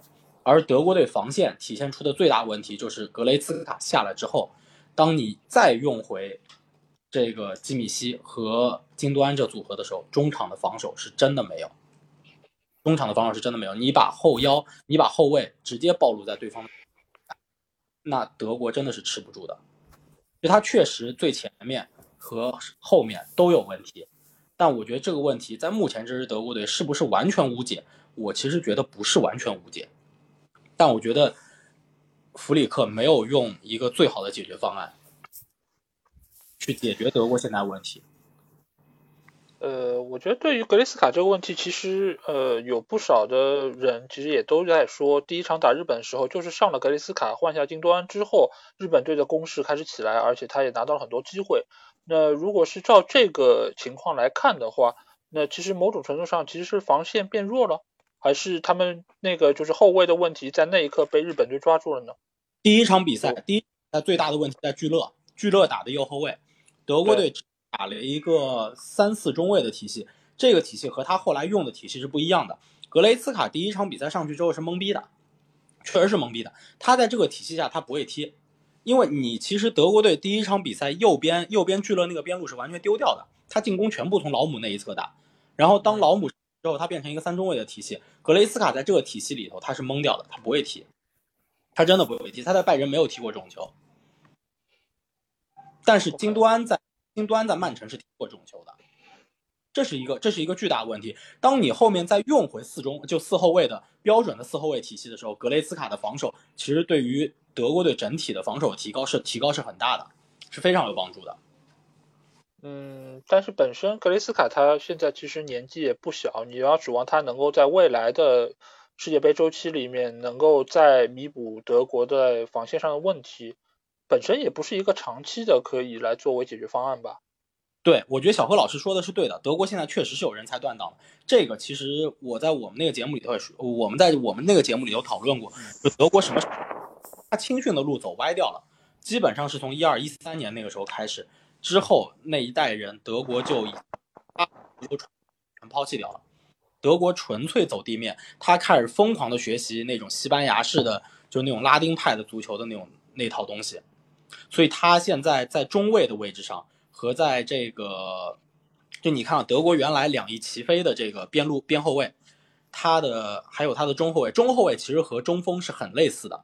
就他的技术特，他们的这个身体特点是非常类似的。德国现在已经不出这种人了。然后边路以前的边路出的人是能能内切，也能下底。你看这届德国队，他的下底通过下底创造出来的机会和进球有几个？如果我没记错的话，应该只有最后一场上半场老姆下底传中，纳布里进的那一个球。但这个是传统的德国足球，但现在你基本上就看不到了。他确实人才有断档，他青训的路是走歪掉的。OK，嗯，那法王呢？你觉得就是德国这个问题主要在哪里？呃，刚才各个老师说了很多，就是而且非常详细内容。那么其实给我补充的这个空间已经非常的狭小了。那么，那么我就你可以从从帅这个方面来来补充一下。对对对，我就从硬从这个空间里面是突然插上进一个球。那么首先是这样看，就是我在我们这个呃足球无双节目在好几个礼拜之前预测谁出线的时候，我就是坚定的认为德国在这个小组出不了线啊。而且，呃，由于这个预测还是呃让很多这个听众误解，以为我是日吹哦。其实我根本不吹日本。我为什么预测日本出现呢？是因为我觉得德国和哥斯达黎加真的是水平有限啊。那么，呃，那怎么办呢？那每个小组他必须出两个，对吗？我也没办法，那么只能把日本选上去。所以说是从这个道理。那么，但是我为什么一直是看衰德国了？就就像刚才呃刚才这个某位老师说的一样，就是呃，其实德国这个问题，我觉得这。我我觉得怪不了弗里克，或者怪不了任何一个个人啊，不，这个人不是弗里克，不是格雷斯卡，不是维尔纳，不是任何的人，我觉得是整个德国这个青训就是出了这个问题。这个问题是什么呢？呃，刚才看窦老师讲，这是呃德国人才断档，其实我倒觉得是什么？是德国的人才太单一了，就是他的青训总是培养出一样的人来，都是。就是那种所谓的六边形球员，但是都是小六边啊，每一个球员都是能什么都干一点，但是没有一样东西是干得好，就是所谓这种小六边球员。呃，这个青训的问题源于瓜迪奥拉时代，源于或者是勒夫的早期，曾经在啊曾几何时带来了一些繁荣，比如说德国之前还拿下了世界杯，对吗？很多人都讲哇，这个好像是什么战车配这种什么啊踢踢卡卡卡卡踢踢这样的，好像是无敌的状态啊。呃，但是我觉得这其实是埋下了一颗种子，就是德国其实基本就是在这个青训上走了牛角尖了，然后是各个俱乐部啊都是去执行这样一件事，这有的时候就可以让我们看出，就是如果你整个社会都是做同样一件事啊，大家都认为的对的一件事，那么这个社会其实是要出问题。那么从这个角度来说呢，呃，德国其实足球就出了这个问题。那么它这个德国足球，我觉得就是。今后这个德国足球这次出局以后，下一次世界杯，我觉得或者欧洲杯，我觉得他有可能还是要出局，因为他这个问题还是没有被解决，他这个问题还存在，他这个还在不断的传出这种小六边球员。其实刚才我们讲这个科雷尔，科雷尔这个球员是很帅。但除了帅以外，我们会发现他也是一个标准的小六边球员。为什么？他又能够打一些边后卫，他又能够呃打一些中卫，他又能够所谓的出球，他又能够所谓的防守。但是他边后卫、中后卫出球、防守没有一样做得好的，这就是典型的小六边。啊，对吧？但德国现在有很多这样的科里尔这样的球员，比如说刚才呃，我们另外一个老师说，为什么拜仁没有这样德国后卫？拜仁一整条的法国防线，那就是因为其实拜仁已经没有德国后卫好选，他以前有个聚勒，但现在也把聚勒其实出给多特蒙德了。那为什么？就是因为他不符合这个标准啊。那么。德国现在他为什么又没有之前说的这种什么强力中锋啊，或者是对抗强的中卫啊？因为他有的时候又是非常强调出球、强调控球，他又强调啊中卫或者是后防线球员他要有呃相当的出球能力。但是从这个角度来说呢，他整个青训又没有培养出啊在出球和防守又同时俱佳的这个人才啊。所以说这个德国我觉得问题还是很大，而且他这个成绩有可能呃有可能这届世界杯是他近几年的巅峰都有可能。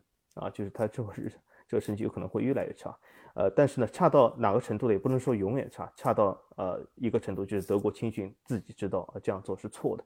啊，应该是改变这个东西，所以有的时候，呃，有些国家或者是你如果盲目的追求另外一些国家这种打法，我觉得是没有必要。所以我也是一直反对巴黎走这种拉丁风格。所以，呃，这因为这其实也是不是一种法国的打法。所以说，呃，从这种程度上，我觉得德国它现在已经是走入这个牛角尖。那么，我也希望它有的时候能够走出来吧。嗯。其实有不少人说，呃，这个就是瓜迪奥拉带来的影响嘛，就是他改变了德国足球，尽管没给拜仁拿来多少冠军啊，但是这个种子好像影响还挺深远的，基本上就是耽误了德国未来很长一段时间这个青训系统的这个出品人才的类型，呃，这个确实是有存在的问题，而且现在来说，你要真的一下子找出这种类型的中锋啊，或者说后卫啊，其实也比较的难，越来越少。呃，这个而且在这个打法上面，这个同质化也有点太严重，呃，这个或许是未来德国要面对的比较大的问题。所以我在这里其实也是认同说，弗里克其实能够负的责任是比较有限的。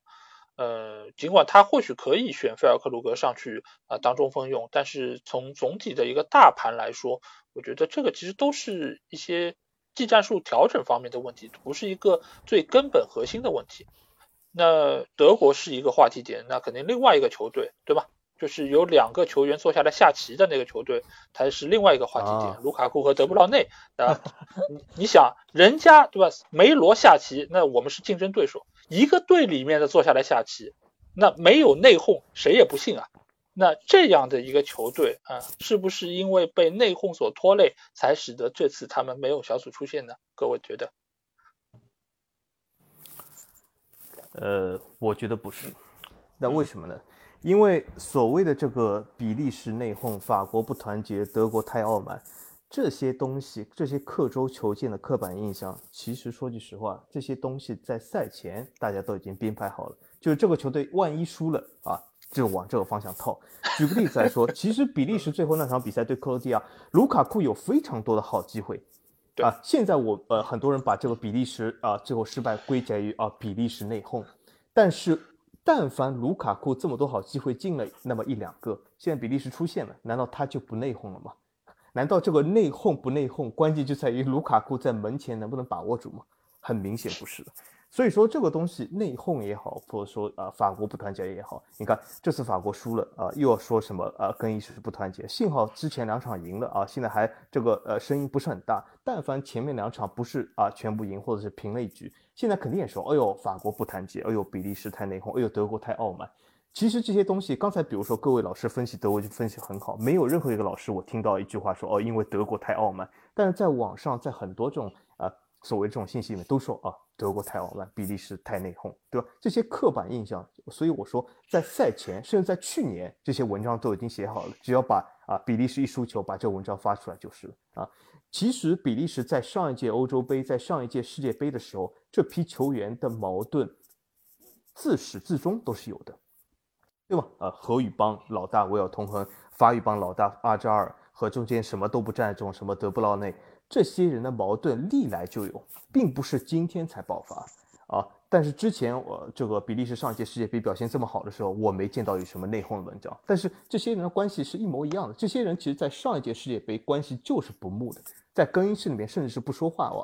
呃，因为我也算半个这个比利时足球专家吧，但是我可以告诉大家，就是比利时国家队在很多情况下在更衣室里面都没有交流，都没有说话的。这些球员相互是不说话的，当然有一个重要原因是因为他们相互说话也听不懂，但是另外一个原因就是他们其实一直是作为小团体的，甚至马丁内斯和比利时足协还尝试过做一件什么事啊，让各个球员吃饭的时候打散这个法语帮和荷语帮，让他们啊打散了以后相互和各自坐在一起吃饭，但这个东西都很难达到。啊，但是这并不影响他们上一届世界杯或者欧洲杯，他成绩还可以啊。所以说这些东西它不是一个至关重要的原因，但是至关重要的原因在哪里呢？就是这些本来关系不睦球员，他们的水平都下降了，他们的水平都下降了，因此他的成绩就下降了。啊，是这一代其实都老了，而且马丁内斯也是比较迷信这一代啊。我们可以发现，就是我们上一次直播说，如果他能够大换血的话，比利时或是能够成功。但是马丁内斯最后一场他仍然没有大换血，他换了大概三分之一或者四分之一更少的血，他仍然是啊对这些老将啊是比较看重的。或许由于更衣室里面势力的问题，或许源于他不愿意改变，或者是源于他还愿意再相信老将一次，或者就是再给老将世界杯最后一次机会。众所周知，这些很多原因都很多，但是里面绝对没有一条原因是内讧。比利时他出局啊，其实最大的原因就是他的实力下降了。他的各个球员，比如说维尔通亨，维尔通亨这个赛季在安德莱赫特，大家看比甲就知道安德莱赫特在这个赛季有多么糟糕啊，对吧？之前马苏已经被解雇了，马苏是上赛季 USG 的冠军教练，对吧？呃，在常规赛里面得了冠军的，但是现在啊不行了。啊，被解雇了，中途被解雇。安德莱克的成绩非常差，季后赛连这个呃呃这个呃欧战组都没有进，对吧？更别说争冠组季后赛。所以说，比利时各个球员他的年纪大了，他的状态都有问题，这些就是球员本身的实力问题。所以说，他依赖这一批球员的这套战术、这套打法和这个球队就不行了。其实根本和内讧没有关系啊。嗯，其实你与其说是，嗯嗯。啊，没有，我我我同意这个观点，就是说，呃，我我一直认为是实力至上就是说，在这个呃实力到了这个点上以后，你再说一些其他的东西，你这个呃其他的东西都是都是辅助。如果你你四年前。你是一个巅峰，你四年后还这帮人，你就看他的这个呃年龄的这个结构，就就是已经成为数一数二的这种老头队了，你就能明白他就是说只能靠这帮人去打天下了。那那那那那四年前肯定比现在实力强嘛，我就是这个观点。其实其实包括克罗地亚，我觉得也是这种情况。我虽然是支持克罗地亚，但是。有人也问我说：“你看克罗地亚这边把比利时也赢了，那个开心不开心？晋级了，呃，晋晋级了，开心不开心？”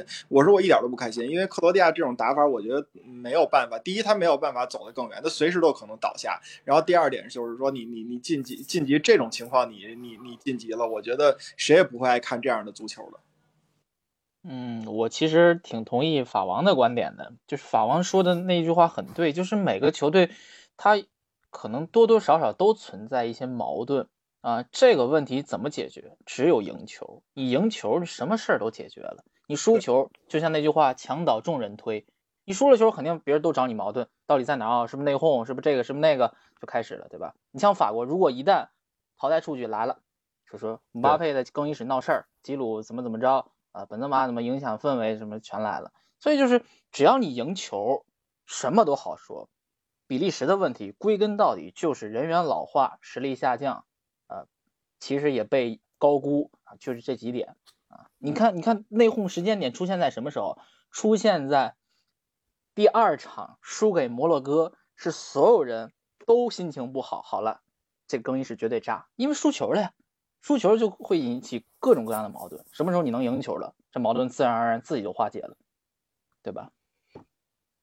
嗯，其实你要说有矛盾，这个比利时的问题其实由来已久嘛。就这个问题，其实我觉得就是不用回避，就是他的内讧或者说他之间的更衣室问题一直都是有的。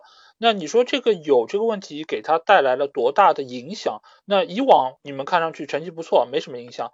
那这次来说，好像又好像影响变得非常大。但其实这个东西一直在，荷语邦、法语邦，这个是他们都不是说足球队的问题，是他们整个国家所面临的。这样人员分配的问题，那在这个中间，你是不是给他们的球队起到了决定性影响？相比于实力下降来说，那显然没有那么大的影响。当然，这个中间他们也想过说啊，比如说请马丁内斯这样一个既不是荷语邦也不是法语邦的外籍教练来做球队的主教练，来想要改变这一切。那最后的结果，他确实是取得了不错的成绩，但是在现在这个当刻，他已经没有办法能够说我力挽狂澜把。这个球队再带出以往这么好的成就，那现在来说，卢卡库或许你只要把握住一个两个机会，他们就能出现。但出现这个问题就解决了吗？也没解决。你到了淘汰赛，一样也会被对手摁着打。这第一场被加拿大摁着打的那个时候，那这个问题就解决了吗？就从来都没有解决。所以这个问题，我觉得对于现在的比利时来说，随着他们这一批就是老将的离去。那比利时或许是正好有一个契机，能够让他们又换帅，然后又更新一下球队的阵容。那我觉得反而是可能焉知非福吧。啊，对于未来来说，呃，那这个小组的预测啊，我们来看一下，就是日本小组第一要面对克罗地亚，这个我觉得应该会有一点点分歧吧？你们预测谁呢？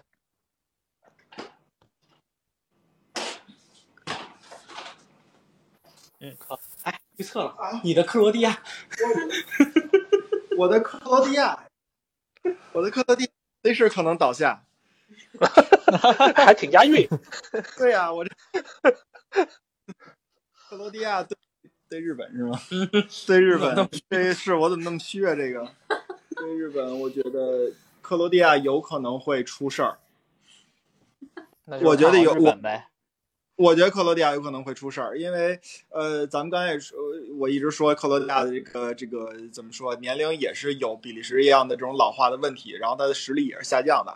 然后另外一点呢，那那日本队这边，呃，可可，我觉得森保一是现在这些呃，我我我视野里边的这些球队，对于这个武焕可能研究的比较透彻的这么一个一个一个主教练，他就是因为我也在别的群里边看到一种说法，说森保一这种是不是发明了一种叫伪首发的这么一种一种技战术的打法？啊，这个我可以，里边有一半不是首发，然后我先去耗着你，就那种在一场比赛里边我玩田忌赛马，然后下半场的时候我再换上一套这个能给你冲垮的这种球队。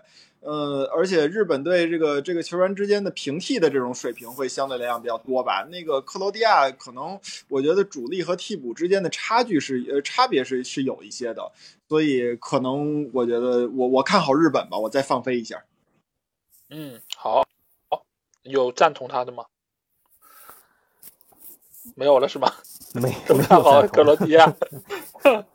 啊好，那法王先说说吧，你为什么看好克罗地亚？这一场我看好克罗地亚，倒也也是之前就是说，并不是因为呃克罗地亚怎么强吧，但是我觉得。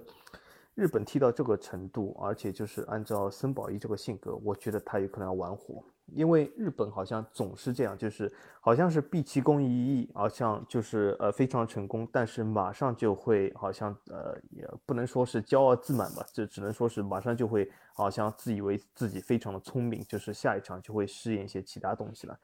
那么我觉得呃日本对吧，总是有一起一落一起一落。那么上一次次啊对西班牙的时候，他很明显又是什么？好像森保又成了什么千古功臣了，然后这一次我觉得他又可能又要走一下小聪明，这一次有可能我觉得日本会惜败给克罗地亚，这样，所以我觉得日本有可能世界杯之旅也是走到这里就结束了。嗯，小何呢？我跟法王的观点基本一致，就是克罗地亚。为什么这么说呢？嗯，那我们从别的角度来看啊，我不想再分析什么技战术的角度。首先，你看啊。日本能从这个死亡之组小组第一出现，这是很多人没有始始料未及的，就是觉得，啊，他可能在二三名左右啊，就是出现也是勉强擦个边儿啊，没想到他能击败这个西班牙和德国，啊，肯定这舆论一边倒，肯定稍微看好点日本。我是很看好克罗地亚，为什么？就是，呃，克罗地亚他自身的经验，啊，这帮老家伙，你看这三中场这铁三角，他们知道该怎么踢球，知道面对。怎样的对手该怎么踢啊？知道每个时间点怎么分配自己的体能，这是他们最大的优势。而日本的优势在于哪儿？就是刚才呃那个说的，就是森保一，他对于武汉的研究确实很透啊。毕竟我觉得是不是跟这个东方人比较爱讲究这种谋略战略有关系，所以他把这个武汉研究的比西方人要研究的要快一些，就是他肯定会有自己独到的见解。但是我真是觉得这个克罗地亚这帮球员的经验啊，在某种程度上会帮助他们在这组对决当中晋级，因为日本队打这种比赛的经验，呃，真的不足。而且日本队有一个最大的局限性，这支球队刚才我说沙特的时候也在说，就是他一旦碰到这种能砸，就是直来直去不跟你规规矩矩打的话，那日本可就不好办了。我们想想，为什么 日本能被比利时逆转？比利时就是很简单啊，就砸你，就是你看从第一个威尔通风那个点头球开始，就是就砸，你防也防不住，我拿身体靠着你走，这这是日本最大的局限性，就是一旦跟他在身体上不输他的对手啊，经验再比他足，我觉得日本可能就不太好办了。嗯，哎，各位老师，我我我我恍惚了一下。日本赢西班牙那个第二个进球反超的那个球，是不是西班牙的一个角球开出来，然后日本解围，然后反击进的呀？啊，哦，这得回想一下，反正只记得是日本一个疑似出界球，就后来证明没有。对，一点八八毫米。啊，那不是这个球，那没事，那可能我记错了。你说的是那个比利时把日本绝杀那个球吧？对，我那是上届嘛，就是这届这就不是克罗地亚，嗯，呃，反正我他是觉得就是吸取了这个教训，就上一次是被比利时这么干了，所以他们是吸取教训，反而是用在了西班牙身上，是吧？老罗斯托啊，罗斯托夫的十四秒，可能有对，当时有那个那个纪录片，对。我还特地看了一下那个纪录片，我觉得，嗯，怎么说呢？哎，当时我就想的是，你日本人一直有这个毛病，就是你有时候战略这事儿他考考虑的没有那么清楚，但是你把这个细小的战术的这个每一个细节，他都给你研究透了。啊，我觉得这十四秒这纪录片让我看来有这个意思，但是呃，我当时赛前我就想的是。我倒要看看你日本那个从这十四秒里边，你到底做这五十分钟纪录片研究了四年，你到底研究出什么来了？呃，反正这届我看看着效果 效果还行，因为你肯定不能说是他这个十四秒你对应到场上是一个呃，他用什么样的反击去怎么样打谁谁谁。但是我其实觉得这个队吧，现在来看呢，就是他可能比别的亚洲队的底气强一点，我觉得这一点其实挺重要的。嗯。嗯，呃，我觉得就日本队从现在的就是情况上来说，我觉得他其实是有属于他呃明显的优点，一个就是他对于上一次淘汰赛就对比利时这场，他们显然是做了非常充分的研究，所以你说他在淘汰赛第一轮他没有经验，我觉得这个是不能这么说的，而且我觉得或许他的经验比很多的其他球队都要丰富。当然，克罗地亚它本身也是一个经验很老道的球队，包括它里面的球员也是身经百战。但是我觉得在这方面来说，日本队或许不虚。但是日本其实也有属于他们的问题，就是像刚才老季说的那个纪录片里面，其实里面有一个外国的专家有说过，就是日本这个球队他太乖了，他很多时候你应该用一些非常规的手段，比如说那个时候应该去对的呃库尔图瓦犯规。把这个进攻给中断下来，他很多时候他其实用的是那种按部就班的方式，他在变通方面，他在创造力方面其实是不足的，这个是属于他民族性的问题。就是这些日本球员为什么五换会对他有好处，就是因为每一个球员在他那儿都是工具，都是螺丝钉，我上你不上你其实没有太大区别，所以我换五个人，相当于就是换了五个体能充沛的球员上来继续执行我这套战术。但是呢，你如果在战术上你的这个制定本身就有问题，那这些日本球员在场上他不具备说有一个带头大哥，我以就是能够临场发发挥我的这个能动性，我能够改变，呃审时度势的来改变这个场上局面。日本队做不到这一点，日本队完全就是你说什么我怎么做，做到彻底，然后完全执行。那打不出来，我们回头四年继续总结。他们是这样一批人。所以，对于这场对克罗地克罗地亚的比赛，我觉得我可能还是会看好克罗地亚吧，因为这些球员，尤其是有莫德里奇这样的金球级别的球员在，他们对于场上局面的把控，我觉得还是有独到地方。再加上克拉马里奇这届杯赛的状态也不错，他本身他冲击力也很强。日本的这些后卫球员，尽管现在中卫的身高普遍都比较高了，但是他们对于高球的这个拼抢的一个接受程度还是不太好。那次打德国，其实已经可以看出来，每一次德国的定位球都很有威胁。就如果能够把握的再好一点，可能日本根本就不具备翻盘的可能性了。嗯，所以我或许还是会看好克罗地亚更多一点。嗯，我同我我我同意老 A 说的，就是其实打德国那一场能看出来，就是德国的进基本是通过定位球。制造的吕迪格抢这，就基本上第一点全都被德国队抢到了。虽然日本队的这个中后卫组合就是吉田麻也和板仓晃都是在欧洲踢球，但我确实觉得回球的防守还是有很大问题的。嗯，在克罗地亚依旧我觉得会面临挑战。而且，呃，大家说了很多的点，我觉得我也挺认同的。我提供一个新的点，就是。呃，从足球彩票的角度来说，好，大热必死是吧？从足球角度来说，日本在小组赛对吧，连克德国、西班牙，这种情况下，它其实会吸引比较多的投注的。然后，但是情况下，其实我们看在足球彩票的这个赔率指数，呃，还是相对比较看好克罗地亚的。我觉得克罗地亚现在大概两倍左右的这个赔率不是很高。相反，日本超过三的赔率，我觉得是有问题的。嗯，我也确实看好，最看好，就我觉得是克罗地亚不败，但是克罗地亚会最终无论是通过九十分钟还是这个加时赛战胜日本晋级。嗯，好，那下轮比赛啊，摩洛哥对西班牙，那这场比赛大家有不同的意见吗？会看好摩洛哥吗？我我看好摩洛哥，我也看好。哦，这么厉害吗？我看好西班牙。我看好摩洛哥跟这个实力没有关系，我就觉得西班牙这么搞，我就是只要他不淘汰，我所有所有每一轮的系列赛全部看好他出局。你觉得他怎么搞了？你觉得西班牙？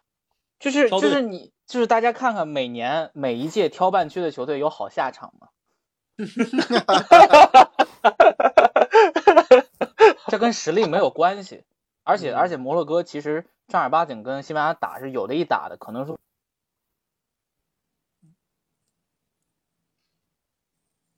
大家的长处上，但是摩洛哥的反击真的很厉害的，而且他的定位球也很厉害的，而且阿什拉夫这是明显当边锋用的，好几个镜头就是阿什拉夫在进攻的时候会进禁区，这是跟其他球队最不一样的，他的边后卫会进禁区，然后马兹拉维是回收当一个技术支点。嗯，所以我觉得这个体系一旦打起来反击打西班牙，西班牙如果六十分钟攻不破他的局面的话，我觉得摩洛哥后边是有机会偷他一个的。所以，嗯，有有我很大一部分程度是，呃，不看好西班牙啊，绝对绝对是因为他挑半区这个事儿，不是因为他做掉德国这个事儿。啊，好的，嗯，那另外还另外还有谁看好摩洛哥？我看好摩洛哥。好好，对，因为我。其实我们在那个世界杯前的那个巡礼的那个节目里头，我个人就不觉得西班牙就这支西班牙的实力很强。就是我我我当时的预测，因为德国毕竟是毕竟是我自己主队，所以我还是希望德国能出现的。然后我把另一个出线名额当时我就给了日本，我没有给西班牙。就这支西班牙，我其实觉得它整体实力并没有那么的强。呃，除了第一场比赛，大家觉得西班牙给给给给大家留下了比较深刻的印象，那场七比。对吧？但我确实觉得那场比赛，哥斯达黎加在上半场对于自己的定位和他的这个战术是有一定的问题的，给了西班牙很多的空当，让西班牙在上半把哥斯达黎加给打崩掉了。下半场那几个球根本其实就不算了。我我我个人是觉得就不算了。就当时哥斯达黎加心态已经崩掉了，那场比赛没法踢了。对，我觉得西班牙并没有那么的强。其实你从后面两场比赛，无论打德国还是打日本，其实他表现出来的，虽然打日本他有轮换的原因，但其实当他轮换轮换下半场。最终就下半场到了下半场大概五十多分钟，呃，另外一边的哥斯达黎加扳平了比分，甚至到后面哥斯达黎加反超了比分。那个大概二十分钟时间，西班牙是有点慌的，西班牙球员是慌的，包括恩里克也是有点慌的。他赶紧把那些主力球员换上去，但是他的战术套路其实打不出来。直到德国队又把比分反超出去，七十三分钟吧，扳平扳平之后，然后西班牙这边哎有点有点慢慢踢了，慢悠悠踢了，后来就。就是就是就是像这个小何老师说，就真胜心不是很强了。但但无论如何，我觉得这支西班牙并没有那种就是我想打你就能打你的这种这种能力。呃，这场对摩洛哥的比赛，我我觉得我我我搞个我搞个事情吧。这场比赛会出现十六进八里面的呃唯一一场点球啊，点球。对，西班牙会被。我看好九十分钟内。摩洛哥就搞定西班牙了。好，老季呢？呃，我我还是看好西班牙。我嗯，我觉得西班牙整体技战术水平还是高一点的。然后嗯，我我也没有其他更多的深层次的分析了。反正基基就是基于这个实力判断吧。我觉得还是西班牙更有优。OK。我是有强烈感觉，我觉得这场有可能是呃整个十六强比赛里面唯一一场大比分，就是西班牙这场有可能会要大比分胜摩洛哥。嗯，是吗？嗯，你是觉得西班牙队的那个把握机会能力，他们的前场终结能力还是不错的，是吗？尤其是现在是用莫拉塔打中锋。我觉得总体来说，摩洛哥守不住吧。呃，摩洛哥其实呃打的顺了还可以，打不顺的话，我觉得他有可能会打被打的丢盔卸甲吧。而且阿什拉夫这样的球员，比如说打顺了，他是一个什么前场尖刀；打不顺就是一个后场炸药，对吧？而且这个赛季其实他在呃法甲其实他踢的并不是那么好，我所以对他还是有所保留的。所以。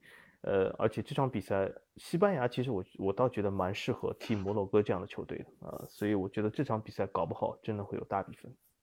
嗯，哎，厉害了，这个二比二啊，那我我觉得从我的看法来说，我还是比较看好西班牙的，因为呃，西班牙我看来他是能够就是把所有的球队都拉到一个同样高度的一个球队，就是无论你是强队还是弱队。基本上你打西班牙都不会说有那么大的冲击力，或者说呃有威胁。我觉得西班牙队他掌控局面的能力，包括他这次在中前场的表现，我觉得比欧洲杯还要再更进一步。嗯，所以从他们中场线来说，除了布教授，剩下的加维也好，佩德里也好，也都是慢慢的开始年轻化了。呃，所以这样的一套阵容和现在他整个一个搭配，包括呃恩里克他带队时间越来越长，呃，我还是更加看好西班牙队能够战胜摩洛哥。摩洛哥他有他的尖刀存在，呃，但是这个尖刀他在西班牙的面前，我觉得很难能够掏得出来。嗯，或许西班牙他出问题也不是出在这一轮，嗯，所以还是西班牙队可能会更加好一点。好，那我们最后来到昨天晚上进行的 G 组和 H 组啊。那这个小组，我觉得最大的问题应该还是在于昨天乌拉圭的那两个点球吧。那两个点球，你们觉得有问题吗？没有问题，一个问题没有。啊，呃，你你指判罚有没有问题，对吗？对，就那这个其实也是我跟小何昨天其实也有交流过嘛，就是关于尤其是第二个卡瓦尼的点球，那个点球其实呃，就是因为从慢镜头慢镜头的那回放也可以看到，就是确实是踢到了他的小腿，对，这这个我觉得应该是达达达成共识。那在这个突入禁区的过程中，那踢到了小腿，那他被踢倒，呃，你觉得是他这个严重程度不够是吗？不是，这个我是觉得。呃，为什么我昨天会发朋友圈把那个卡塔尔那一模一样的球给发出来？是因为，呃，这个都可以归为一类，就是他明显是在找点球，就是等着你追尾。那个卡塔尔那个球确实明显的，因为你已经，我当时第一个球也搞不懂，就是卡塔尔那个球判出来之后，我也觉得那是个点球。我说为什么这不是个点球？然后，然后我就在想，然后，然后这儿又出来一个一模一样的，他没判，我就觉得好了，我可以理解了，为什么？因为。你这届比赛的尺度是一样的，就是这种球，比如说追尾的球，故意找这种球不会给的，所以我觉得这就没什么问题了。你要是你要是说第一个给的这个没给，那肯定是有矛盾的，对吧？这两个都没给，就已经足以说明问题。说明问题在于哪儿？他们管的这种呃这种背后故意要造点，就故意要制造追尾这种事儿，他们管的是非常严的。就是他们可能裁判开会的时候讨论过这个点，就说这个球到底我们以后遇到了该怎么给？可能这届杯赛这种东西都不会给。就是这种这个类型的，嗯，我是这么想的，嗯，嗯，但是其实你要发现，就这两个点球其实并不完全一样。就是你昨天发出来那个，其实他是在背后，他是被撞倒，就是他其实是有一个依靠身体的呃力量来撞你，但是呢，他手部没有动作，所以这个球其实相对来说，你可以更大程度上理解为是身体的冲撞。那我体重比你。更大，然后你身体承受不住，那倒下，那我并没有故意说我要把你推倒，或者说有额外的附加动作，所以那个点球没有判，我是能理解的。但是你在禁区之内，你确实是用脚勾倒，不叫勾倒，你最起码是触碰到了对手，使得他的平衡出现了问题。那这个其实和你在背后用身体挤压对方，并不是完全一致啊。问题是，呃，A 哥，你可能没注意看那个第一个球，那个塞内加尔他在背后有犯规，也是那个大腿勾了一下，碰了一下这个那个谁，那个卡塔尔的阿费夫，所以我觉得这两个基本上你就可以归为一个类型，可能他有些细节上不一致，对吧？可能手上有稍微轻微的动作，对吧？但是我觉得这两个类型还是一样的，就是你就是后边我们会看到这种场景的话，他基本上都不会给的，如果这两个都没给，我是这么觉着的。就是它类型是一样的，基本可能有在细细微的细节上有点出入，但是大体的类型是一致的。嗯，那其他几位主播你们怎么看呢？这两个点球？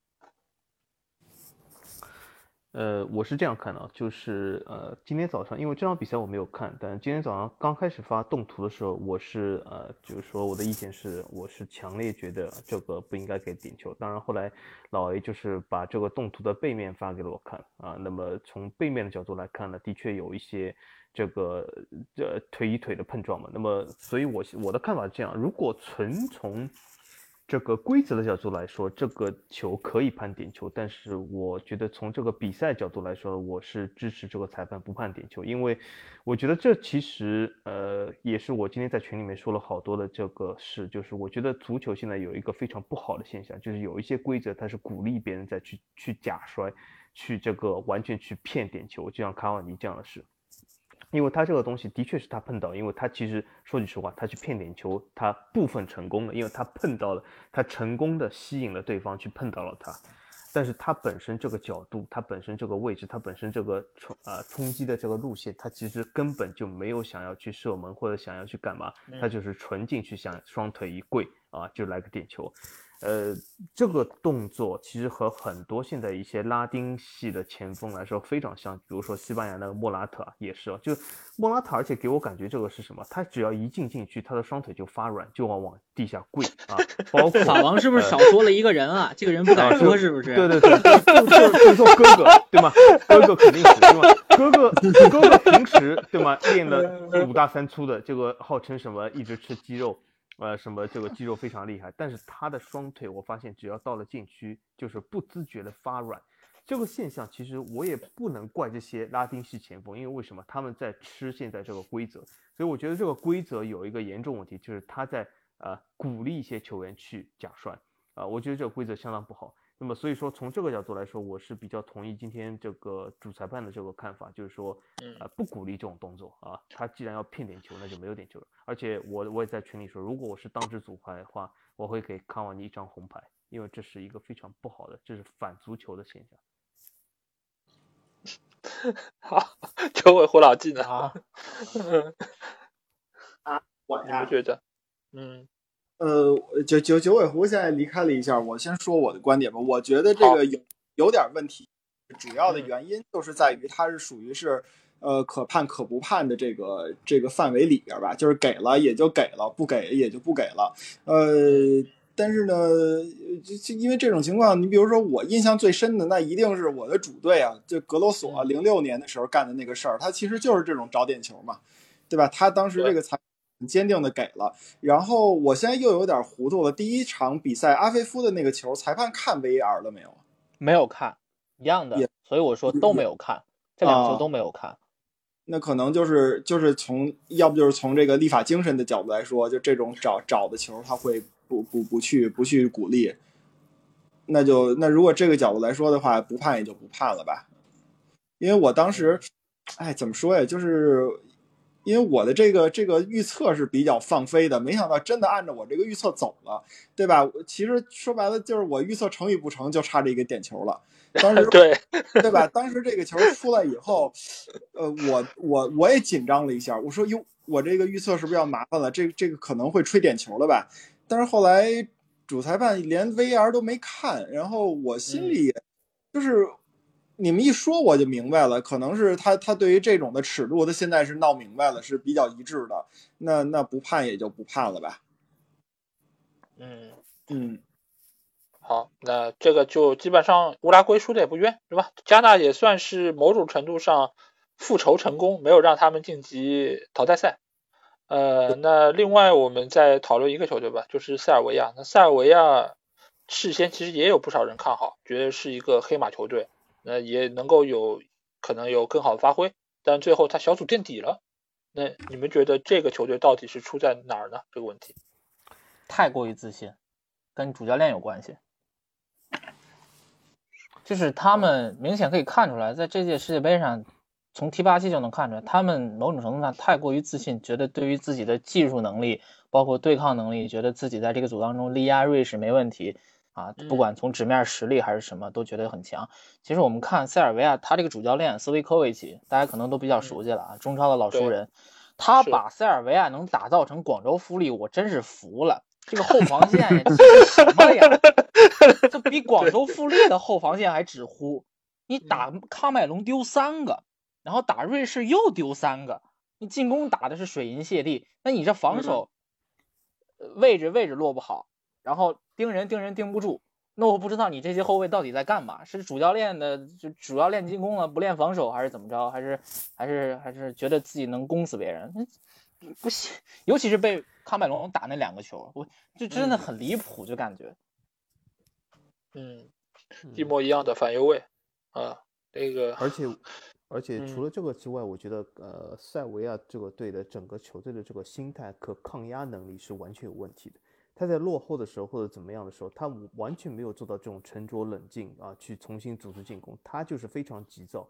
而且啊，就是比如说今天这场比赛，我也看了，早上我看了，呃，就是他不停的去啊找找架打，就是完全是这种心态失衡了，就是非常的急迫，非常的急切啊，说明他这个心态完全是有问题，他完全没有车。其实他这个落后的时间，呃，对吧？下半场开场，呃，然后就是落后了。其实他有整个四十五分钟，或者现在是现在补时这么长，有整个五十几分钟去扳回这一球。完全没有必要急躁，但是他表现出来就是非常的急躁，啊，所以这个球队其实整个球队这个心态是有问题的，呃，所以我我是非常不看好他的。嗯，好，那我们最后来预测这两场比赛吧。巴西对韩国，哎，大家觉得会有悬念吗？没有吧？没有，我我没有。韩国晋级？没有没有没有，巴西巴西巴西巴西。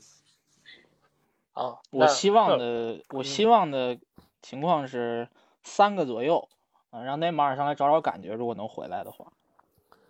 哦，呃，就是对对这场比赛，我其实有一个非常呃纠结的地方，就是我想问一下自己，就是我想不想骗自己？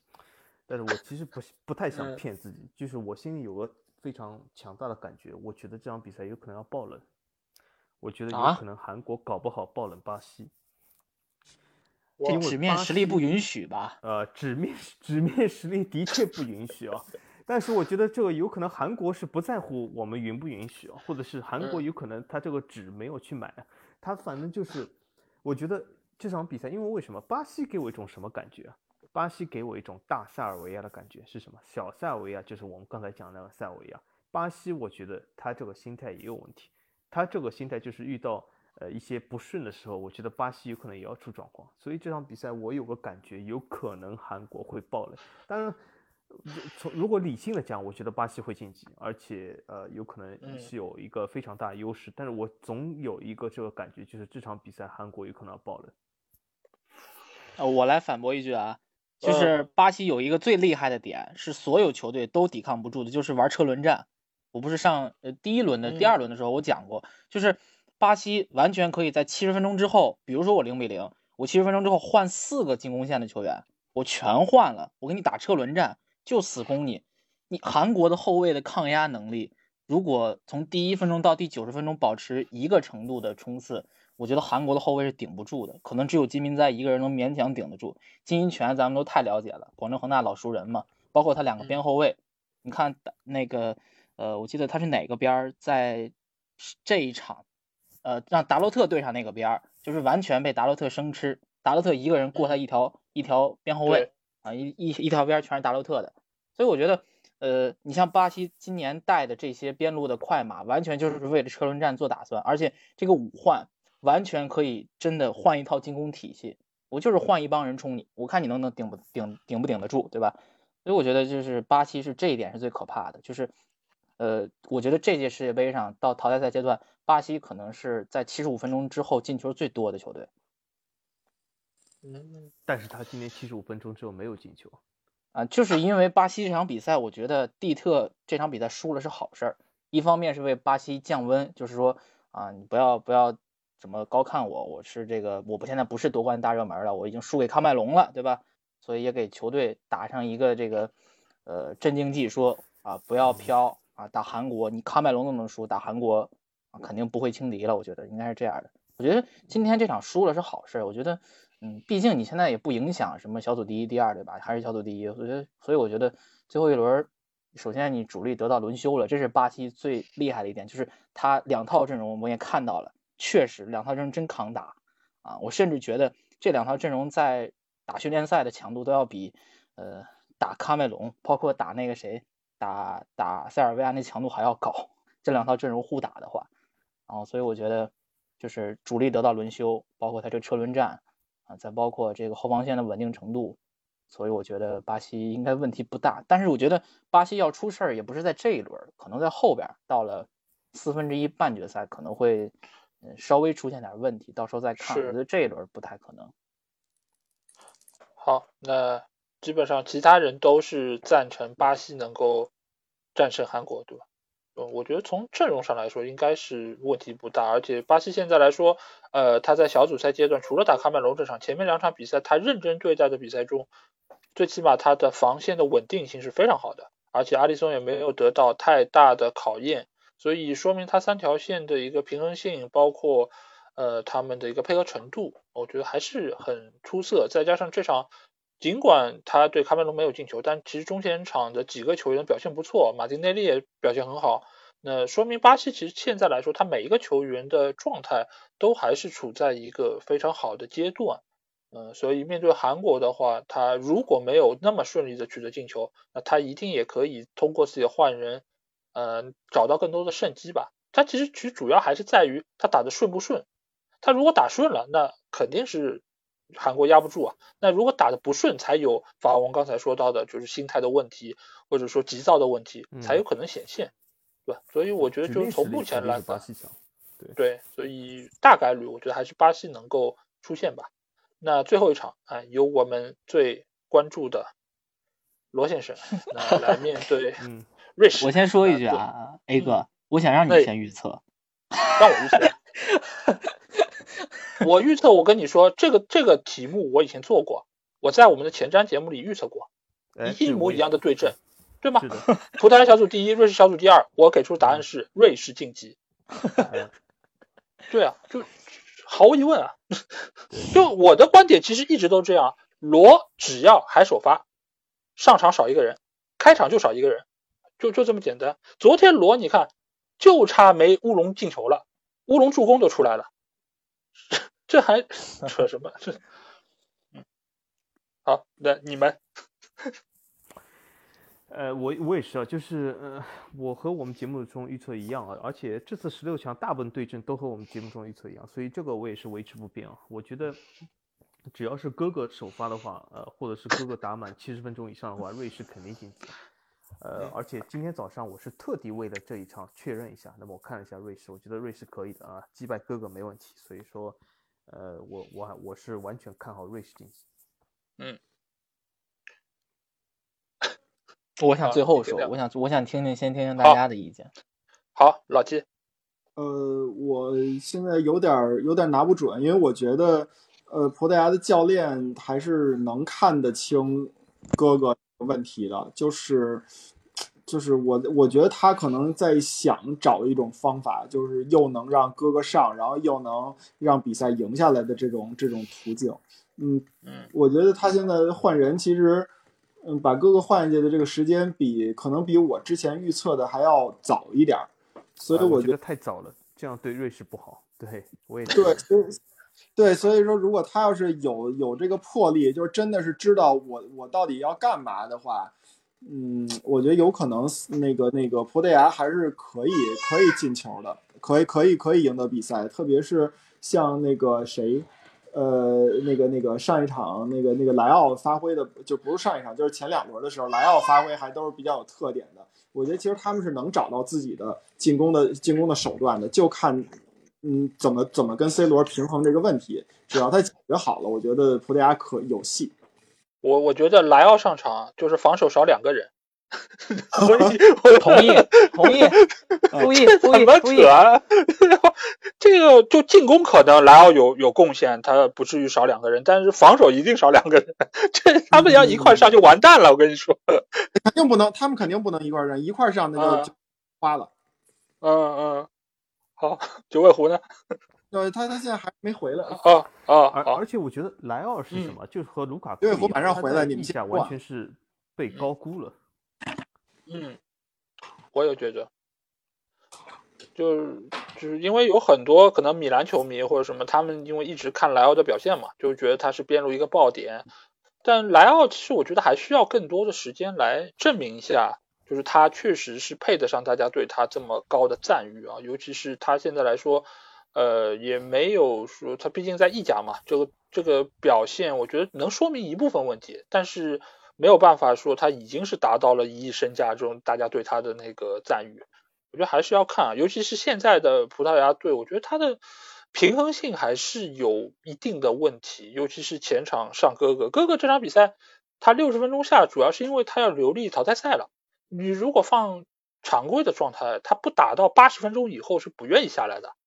所以桑托斯他现在，我觉得你与其想什么技战术问题，不如想一想怎么说服哥哥，让他晚点，呃，就是早点下来，就不要在那个就是在他上场的那个情况里面先苟住，不要就是失失球，或者说在进攻方面能够进一个，呃，或许这个才能提高他的胜率，否则我觉得，而且。而且在关键的时候，如果哥哥真的是双眼盯着桑托斯说：“我这有可能是我世界杯最后一场比赛，你不让我打满啊，你对得起我吗？对得起葡萄牙吗？”我觉得桑托斯肯定说：“那你打满他。”道德绑架的。桑托斯要是有智慧的话，就会说：“我想一种办法，让这场不是你的最后一场比赛。”可以，可以，可以。哥哥，但是他会听吗？我，你竟然质疑我，连你都不 respect 我了，那这个日子怎么过？哎真无家可归了，是吗？哎呀，所以我觉得这个这场比赛的就是最关键点，还是在于哥哥他怎么来就是平衡自己和球队之间的关系吧。对，哎，九老师回来了，让他说两句吗？好，我我能只给结果吗？可以。呃，巴西赢韩国，这个好像前面已经讲完了，对吧？补一下巴西韩国，然后瑞士对葡萄牙是吧？对。呃，直接讲结果吧。好。打，直接讲结果，瑞士获胜。嗯。啊？就我一个人看好葡萄牙？我我也看好葡萄牙，我也看好葡萄牙。啊。我先提一个观点啊，可能跟这场比赛有点不太类似，就是 C 罗的身体状态不对，这是我这几天一直在想的事儿。为什么会这么说？我们看他在联赛上的表现，我感觉就是他呃不跟球队季前训练是有原因的啊，他可能是跟他团队商量过的。为什么这么说呢？因为你要知道，一个三十七岁的老将，如果我们按生理曲线来说。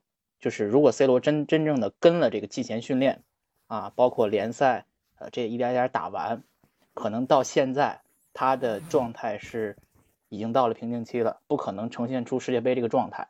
我是觉得他是有预谋的，就是我们之前所说的极致的利己主义者，他是从赛季刚开始的时候才开始恢复训练，然后慢慢的找状态，对吧？这个生理曲线是对的，而且他现在是在联赛当中是他是替补上的。所以你按照他这个规律来走的话，到现在应该是他状态最好的点，就是到达他这个生理曲线的顶点，就是呃他的状态是在这阶段当中最好的，然后过渡过渡，然后再往下走。所以我觉得这个 C 罗就是为了这届世界杯而做打算的。所以你看到这个赛季前那么多的事儿啊，我是觉得可能真有这方面。但是你如果是觉得现在是 C 罗状态最好的阶段，他在之前的小组赛里面浪费这么多单刀。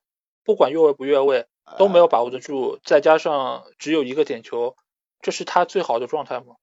我是觉得，我觉得现在衡量 C 罗，你不能光用这种呃把握机会来衡量。我觉得他他现在这种包括扯出来接应球这种东西，确实能给球队很大的帮助。但是确实他终结下降的很快，这是没问题的。所以看到那么多单刀打丢啊，包括那非要揽自己头上那个头球后蹭，自己那么激动的情绪。所以我觉得。你不能光用这个进球包括东西来衡量他。你像吉鲁那一年也是没有进球吧，然后法国拿拿能拿冠军了。所以我觉得 C 罗对于葡萄牙这个战术作用还是有的，呃，还挺大的。当然，我是觉得你拿下 C 罗也不太现实，而且 C 罗是现在能给这支球队做帮助，可能他给曼联做不了太大帮助，但是在葡萄牙还是有一定的帮助的。呃，我是挺看好葡萄牙，但是我觉得这场比赛啊可能会加时分胜负，甚至可能打到点球，然后出现什么剧本呢？我哥哥哥哥罚点球不中，不是第五个 第五个打进，然后杀死比赛啊！我可能觉得会发生这个剧本，嗯，或者加时拿下。如果点球就是大家集体挽救哥哥，哥哥把点球踢飞了，然后别的人把点球罚进了。我我是觉得他第五个罚进，然后终结比赛。我是觉得我是挺看好，就不是像巴乔这样。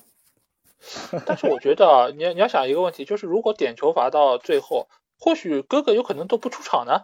万一前面就四比二赢了，那对于哥哥来说，那他怎么能不出场呢？所以我觉得他是第一个罚的。